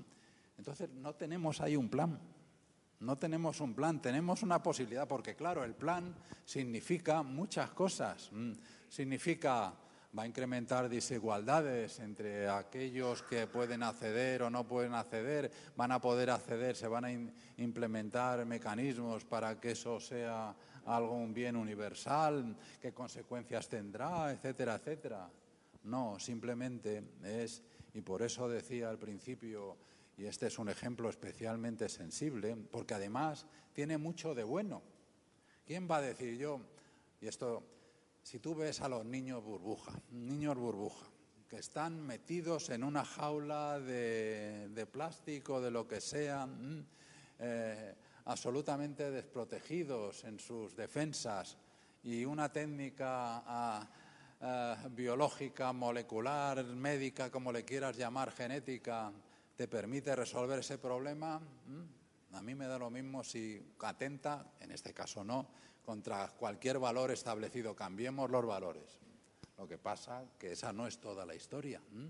Hay en esa casuística infinita de cómo intervenimos, pues no tengo que decir porque ya muy, es muy la privacidad que te puede introducir discriminaciones en lo que se refiere a trabajo, seguros, médicos o de vida, etcétera, etcétera.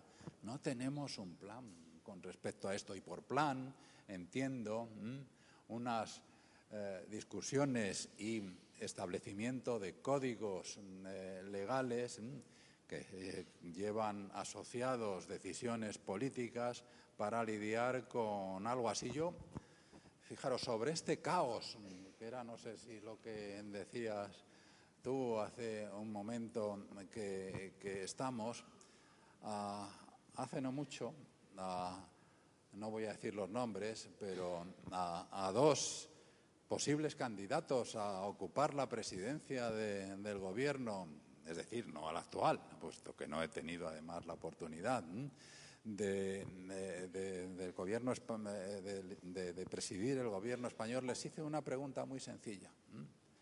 ¿Han ustedes ha usted empezado a, estudiar lo que significará eh, para el mercado laboral la, la, robotización que está en curso, me miraron, no, no me miraron porque la gente, esta gente sabe mantener las formas, ¿no? Pero en el fondo me miraron, pensaron como, ¿qué está hablándonos este tipo? ¿Mm? ¿De qué nos está hablando? Pero esto no es, no son estas cosas que esto es pasado mañana. El 40%, según estudios eh, eh, de Estados Unidos, en las próximas dos décadas, el 40% de los empleos desaparecerá en manos de robots. Sí, sobran, claro. Sí, no, en cuanto al, tema del plan, ciertamente es una buena pregunta, porque yo creo que eh, claramente vivimos la época del final de los planes. ¿no? antes era ah, algo que estaba muy en el genoma de nuestras sociedades. acabar con el capitalismo, acabar con el, con el, terror comunista. Es decir, había, había, como una especie de plan o la salvación o, de la humanidad. Sabes, el PC terminó siendo un personal computer. Exactamente. Y, bueno, es cierto que todo eso se ha descompuesto y lo que tenemos son muchas posibilidades, como decías tú, pero eh, no existe, yo creo, ni una planificación ni la posibilidad siquiera de imponerla, porque ese ejemplo que tú has dado es manifiesto como sociedad civil nosotros ya no tenemos agencia ninguna. Entonces, ¿en manos de quién está? Yo no creo, yo no soy conspiranoico, que conste, yo no creo que haya por ahí algún Sanedrín secreto o ni siquiera un foro internacional. Eso, eso no tiene, eso es, mitología. Hay muchos foros distintos, muchas empresas. Y ponías un buen ejemplo, los niños burbuja, ¿y qué pasa con la vacuna de la malaria? Eso no es ciencia ficción de ningún tipo. ¿Por qué no está disponible? ¿Por qué no se aplica? eso no da dinero. ¿Es que acaso no es una causa decente, no es una causa digna? Claro que lo es, pero no tenemos capacidad para imponer causas decentes y dignas hace mucho tiempo. Entonces, el problema es que tenemos unas capacidades tecnológicas como quizá nunca hemos tenido y una ausencia de planificación quizá como nunca hemos tenido. Y eso es el problema que seguramente nos toca afrontar en el, futuro. Sí, yo, bueno, quería invitaros a ir, a ir haciendo, haciendo balance y quizá en torno a una idea que, ha aflorado aquí tangencialmente, pero que, os he escuchado en otros momentos, ¿no? eh, que tiene que ver con lo, con lo humano y con más que lo del hombre, no quiero meterme en problemas que vendrán la semana que viene, eh, con lo humano, ¿no? con la posibilidad de diseñar o rediseñar un mundo más humano, no sé si a pesar de la tecnología, contando con la tecnología, ¿no? a propósito de, de los robots, de, de aquellas cosas que te, que te, preocupaban hace años, ¿no? Cómo diferenciar a, los humanos de los no humanos, desde el punto de vista lógico y del pensamiento. Eh, respecto a ese artículo que escribiste hace unos días, esa, el planteamiento parece muy bonito, ¿no? Esa carta, carta al robot que cuidará de mis nietos. ¿no? Si, si a mi nieta, a mi nieta. Bueno, Eso no tengo una. No lo sabe, bueno, por el momento, dentro de 89 años. No descartes nada. Eh, si ya digo, si, si pudierais ir haciendo un, un, balance, ¿no? A propósito de vuestros conocimientos, que, os habéis ocupado mucho y muy bien de, ciencia y tecnología a lo largo de estos años. Mm, la verdad es que no lo sé, no lo sé.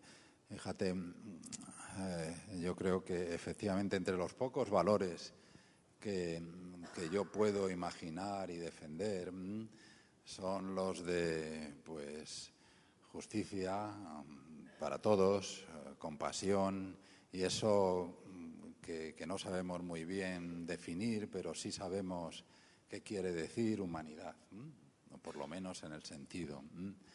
Eh, lo que pasa que estoy seguro que, no todos, esto es una opinión personal, creo que esa humanidad que tiene, entre, otros, entre otras, como elemento muy importante de la compasión, de la compasión que te pone en el lugar del otro cuando lo ves, cuando te informas, cuando tienes un tipo de contacto directo con él, pues está siendo perturbado eh, por, eh, por, voy a decirlo de la manera menos agresiva para, para muchos, por el, la gran cantidad de, de, manejo de información que eh,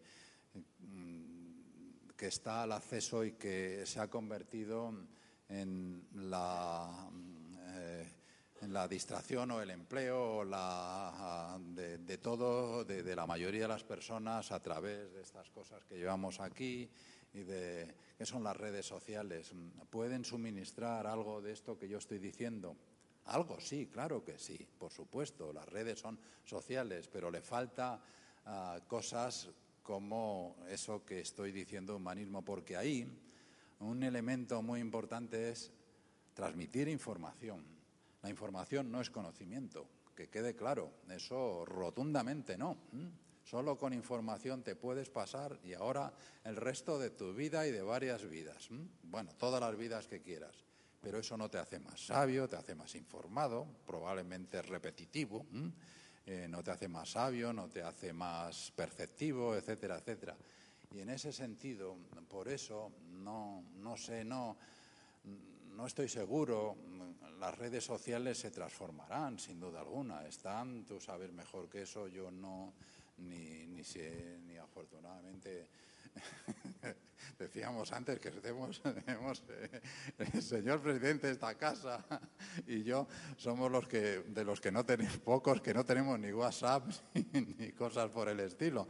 Con lo cual, fijaros lo que yo voy a poder decir eso, pero creo que, las redes sociales se transformarán y espero que lo hagan de una manera en la que, no domine pues, la información, que estoy en la parada de Alonso Martínez y que voy a tardar en llegar 15 minutos a Sol. Mm, eh, no estoy diciendo tonterías, es muchas de las cosas que, se hacen, etcétera, etcétera, o que, eh, que, a mi niña le ha salido un diente, cosas así. Mm. Bueno, sí, está bien, entretiene, entretiene las vidas vacías, en el fondo. Mm. Vamos, estoy siendo radical, no lo tomen ustedes al pie de la letra. No todos utilizamos eso si no tenemos vidas vacías, pero creo que también me pueden entender lo que torpemente quiero decir. Sí, a ver, esas tecnologías tan, tan, tan agresivas, porque son agresivas en el sentido de que eh, están afectándonos eh, en todo momento del día. Esta es una, es una tecnología completamente invasora, es transformadora en un sentido muy, muy radical. Hay que tomarla con cuidado. Por ejemplo, eh, algo que se vendía como una gran ventaja hace unos años en el ámbito universitario, tú lo sabrás bien, son los cursos online, los famosos MOOC, ¿no? y todo este tipo de, cuestiones. Todos nos lanzamos como locos a, hacer eso, impulsados por nuestras autoridades académicas.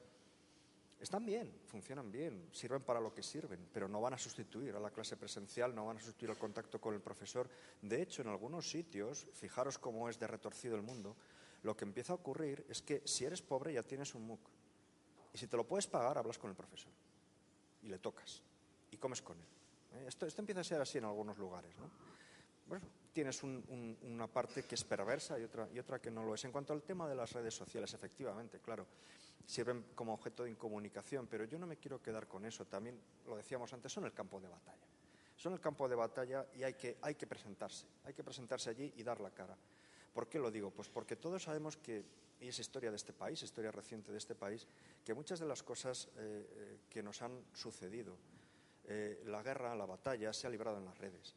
Y que algunas de las cosas que hemos sabido, las hemos sabido porque había móviles, y si no, no las hubiéramos sabido. Y quizá mm, ciertos eventos políticos hubieran evolucionado de un modo muy distinto. ¿Qué quiero decir? ¿Que son esencialmente buenas? No. Cuidado, lo que quiero decir es que nos permiten también intervenir y que lo que tenemos que hacer es intervenir y que tenemos que intervenir porque eh, hace años en una charla en, una universidad brasileña de, comunicación me acuerdo que les puse dos imágenes y simplemente les pedía que las dataran. Una era una manifestación en España en los años 70, en la cual bueno, pues la gente estaba levantando el puño. Otra era una manifestación eh, en, en España en 2004, 2005, y la gente levantaba el móvil. Claro, ¿cuál era la diferencia? La diferencia es que tú estabas retransmitiendo, es verdad, información, podía estar sesgada o no, pero hay ciertas cosas que no podían ocurrir porque tú estabas con el móvil. Eso también nos protege y hay que saber usarlo. Sí, yo con, eh, con esta reivindicación ¿no? de, la presencia física y también de las posibilidades que da, la tecnología, eh, la verdad es que me, voy mejor. ¿no?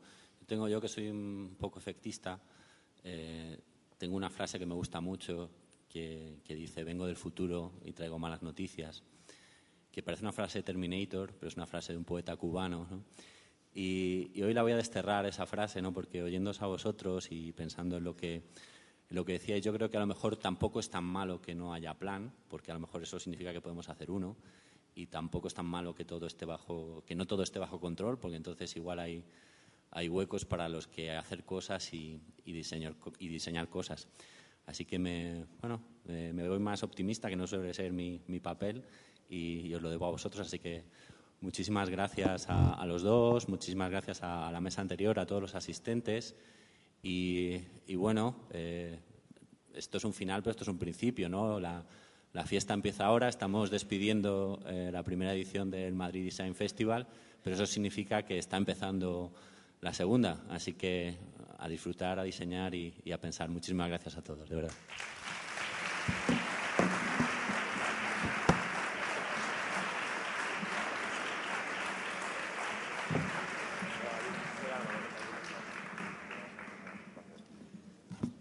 Muchas gracias, David, eh, José Manuel, Enrique. Muchísimas gracias eh, por, vuestra, por vuestra presentación y muchísimas gracias a todos por, por acompañarnos hoy en, como muy bien decía David, en, eh, en, la última de las actividades que hemos programado dentro de Madrid Design Festival. os voy a, simplemente os voy a pedir un par de minutos antes de, de que pasemos a, a la fiesta, que, que es lo que toca hasta ahora. En primer lugar, para, para trasladaros un mensaje de agradecimiento de parte de todo el equipo de la fábrica. Eh, me toca tengo la suerte de poder estar aquí con vosotros para, para despedir este año la edición y sobre todo para transmitiros un, mensaje de agradecimiento general y, además me, alegro especialmente de poder estar dando un mensaje delante de, tantas personas que nos habéis acompañado a lo largo de este mes en, en las más de 200 actividades que hemos programado dentro del festival más de 200 actividades. Obviamente es un, es muchísimo, es muchísima, es un programa enorme, es un programa muy ambicioso. Lo planteamos así desde el primer momento y lo planteamos con la, con la confianza de, que nos dabais todos los que estáis aquí presentes. Estoy viendo aquí a gente que, por supuesto, estáis los diseñadores, que habéis formado parte de muchísimas de las propuestas que hemos programado. Estáis muchos de los espacios, sponsors, patrocinadores, colaboradores. Para nosotros es un placer el poder estar aquí celebrando con vosotros esta, este punto y seguido. También lo decía David, estamos a punto de rematar la primera edición, pero creo que ya con las copas empezaremos a hablar de la segunda edición. por lo tanto, eh, lo que queremos es también transmitir un mensaje de, agradecimiento y también de, que recogemos cierto, cierto guante que nos habéis planteado con, digamos, con la participación, la involucración que habéis puesto en, todo este programa que, a día de hoy pues podemos adelantar que ha, arrojado unas cifras de participación extraordinariamente positivos, o por lo menos así es como, nos lo, como lo estamos interpretando, entre exposiciones y actividades. Sabéis que hemos eh, organizado más de 48 exposiciones, sois más de, de 40 espacios del Festival Off. Eh, hay un tejido enorme de, actividad entre todas estas eh, acciones que se han programado estos días hemos contabilizado 163.000 visitantes y asistentes, tanto a las muestras de los museos como a las actividades en las que habéis participado. Mm, nosotros desde el, festival estamos empezando a, hacer un, álbum fotográfico, un álbum de, recuerdos que comienza con las inauguraciones de las exposiciones en el Fernán Gómez, en donde hemos tenido la oportunidad de contar con 30.000 visitantes a las exposiciones de, Jaime Ayón, viniligráfica o la exposición de la colección Alfaro Hoffman, que ha sido realmente como nuestro motor expositivo, nuestra gran llamada a transmitir ese mensaje de diseño, ese mensaje de, puesta en valor de un diseño muy cercano y un diseño que está en el día a día de, nuestra vida. Pensamos que las exposiciones han cumplido esa, función, ese fin, y estamos por eso muy satisfechos. Yo creo que esa ha sido probablemente esa primera imagen que nos ha ido trasladando a diferentes escenarios, en museos, en salas, en galerías, que han formado parte de toda la programación.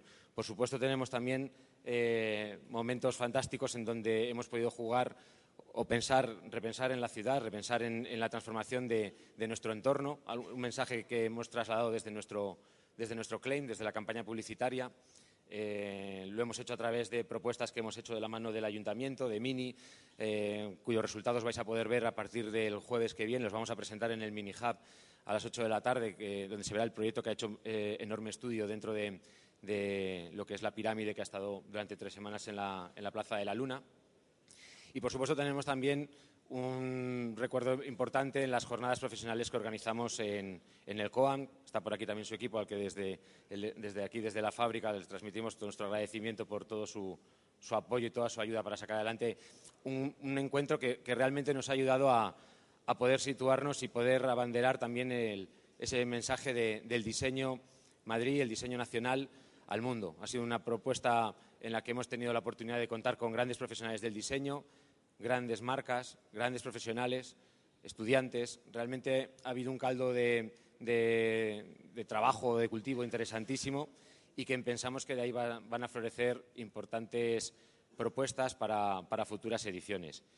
Y, por supuesto, eh, estamos hablando de que al ser un, festival, al ser una propuesta que, ante todo ha buscado la, participación y la interacción, también queremos eh, recordar ese afterwork que ha formado parte de las noches del festival, un afterwork que nos hemos traído hoy aquí, por supuesto de la mano de, Johnny Walker, con quien os vamos a invitar ahora que celebremos esta edición, con la que os queremos felicitar y agradecer todo vuestro, todo vuestro apoyo y sobre todo con, que sea también un momento para que podamos empezar a pensar en una próxima edición del festival que esperamos estar aquí celebrando con vosotros a partir del próximo 1 de febrero de 2019. Muchas gracias a todos.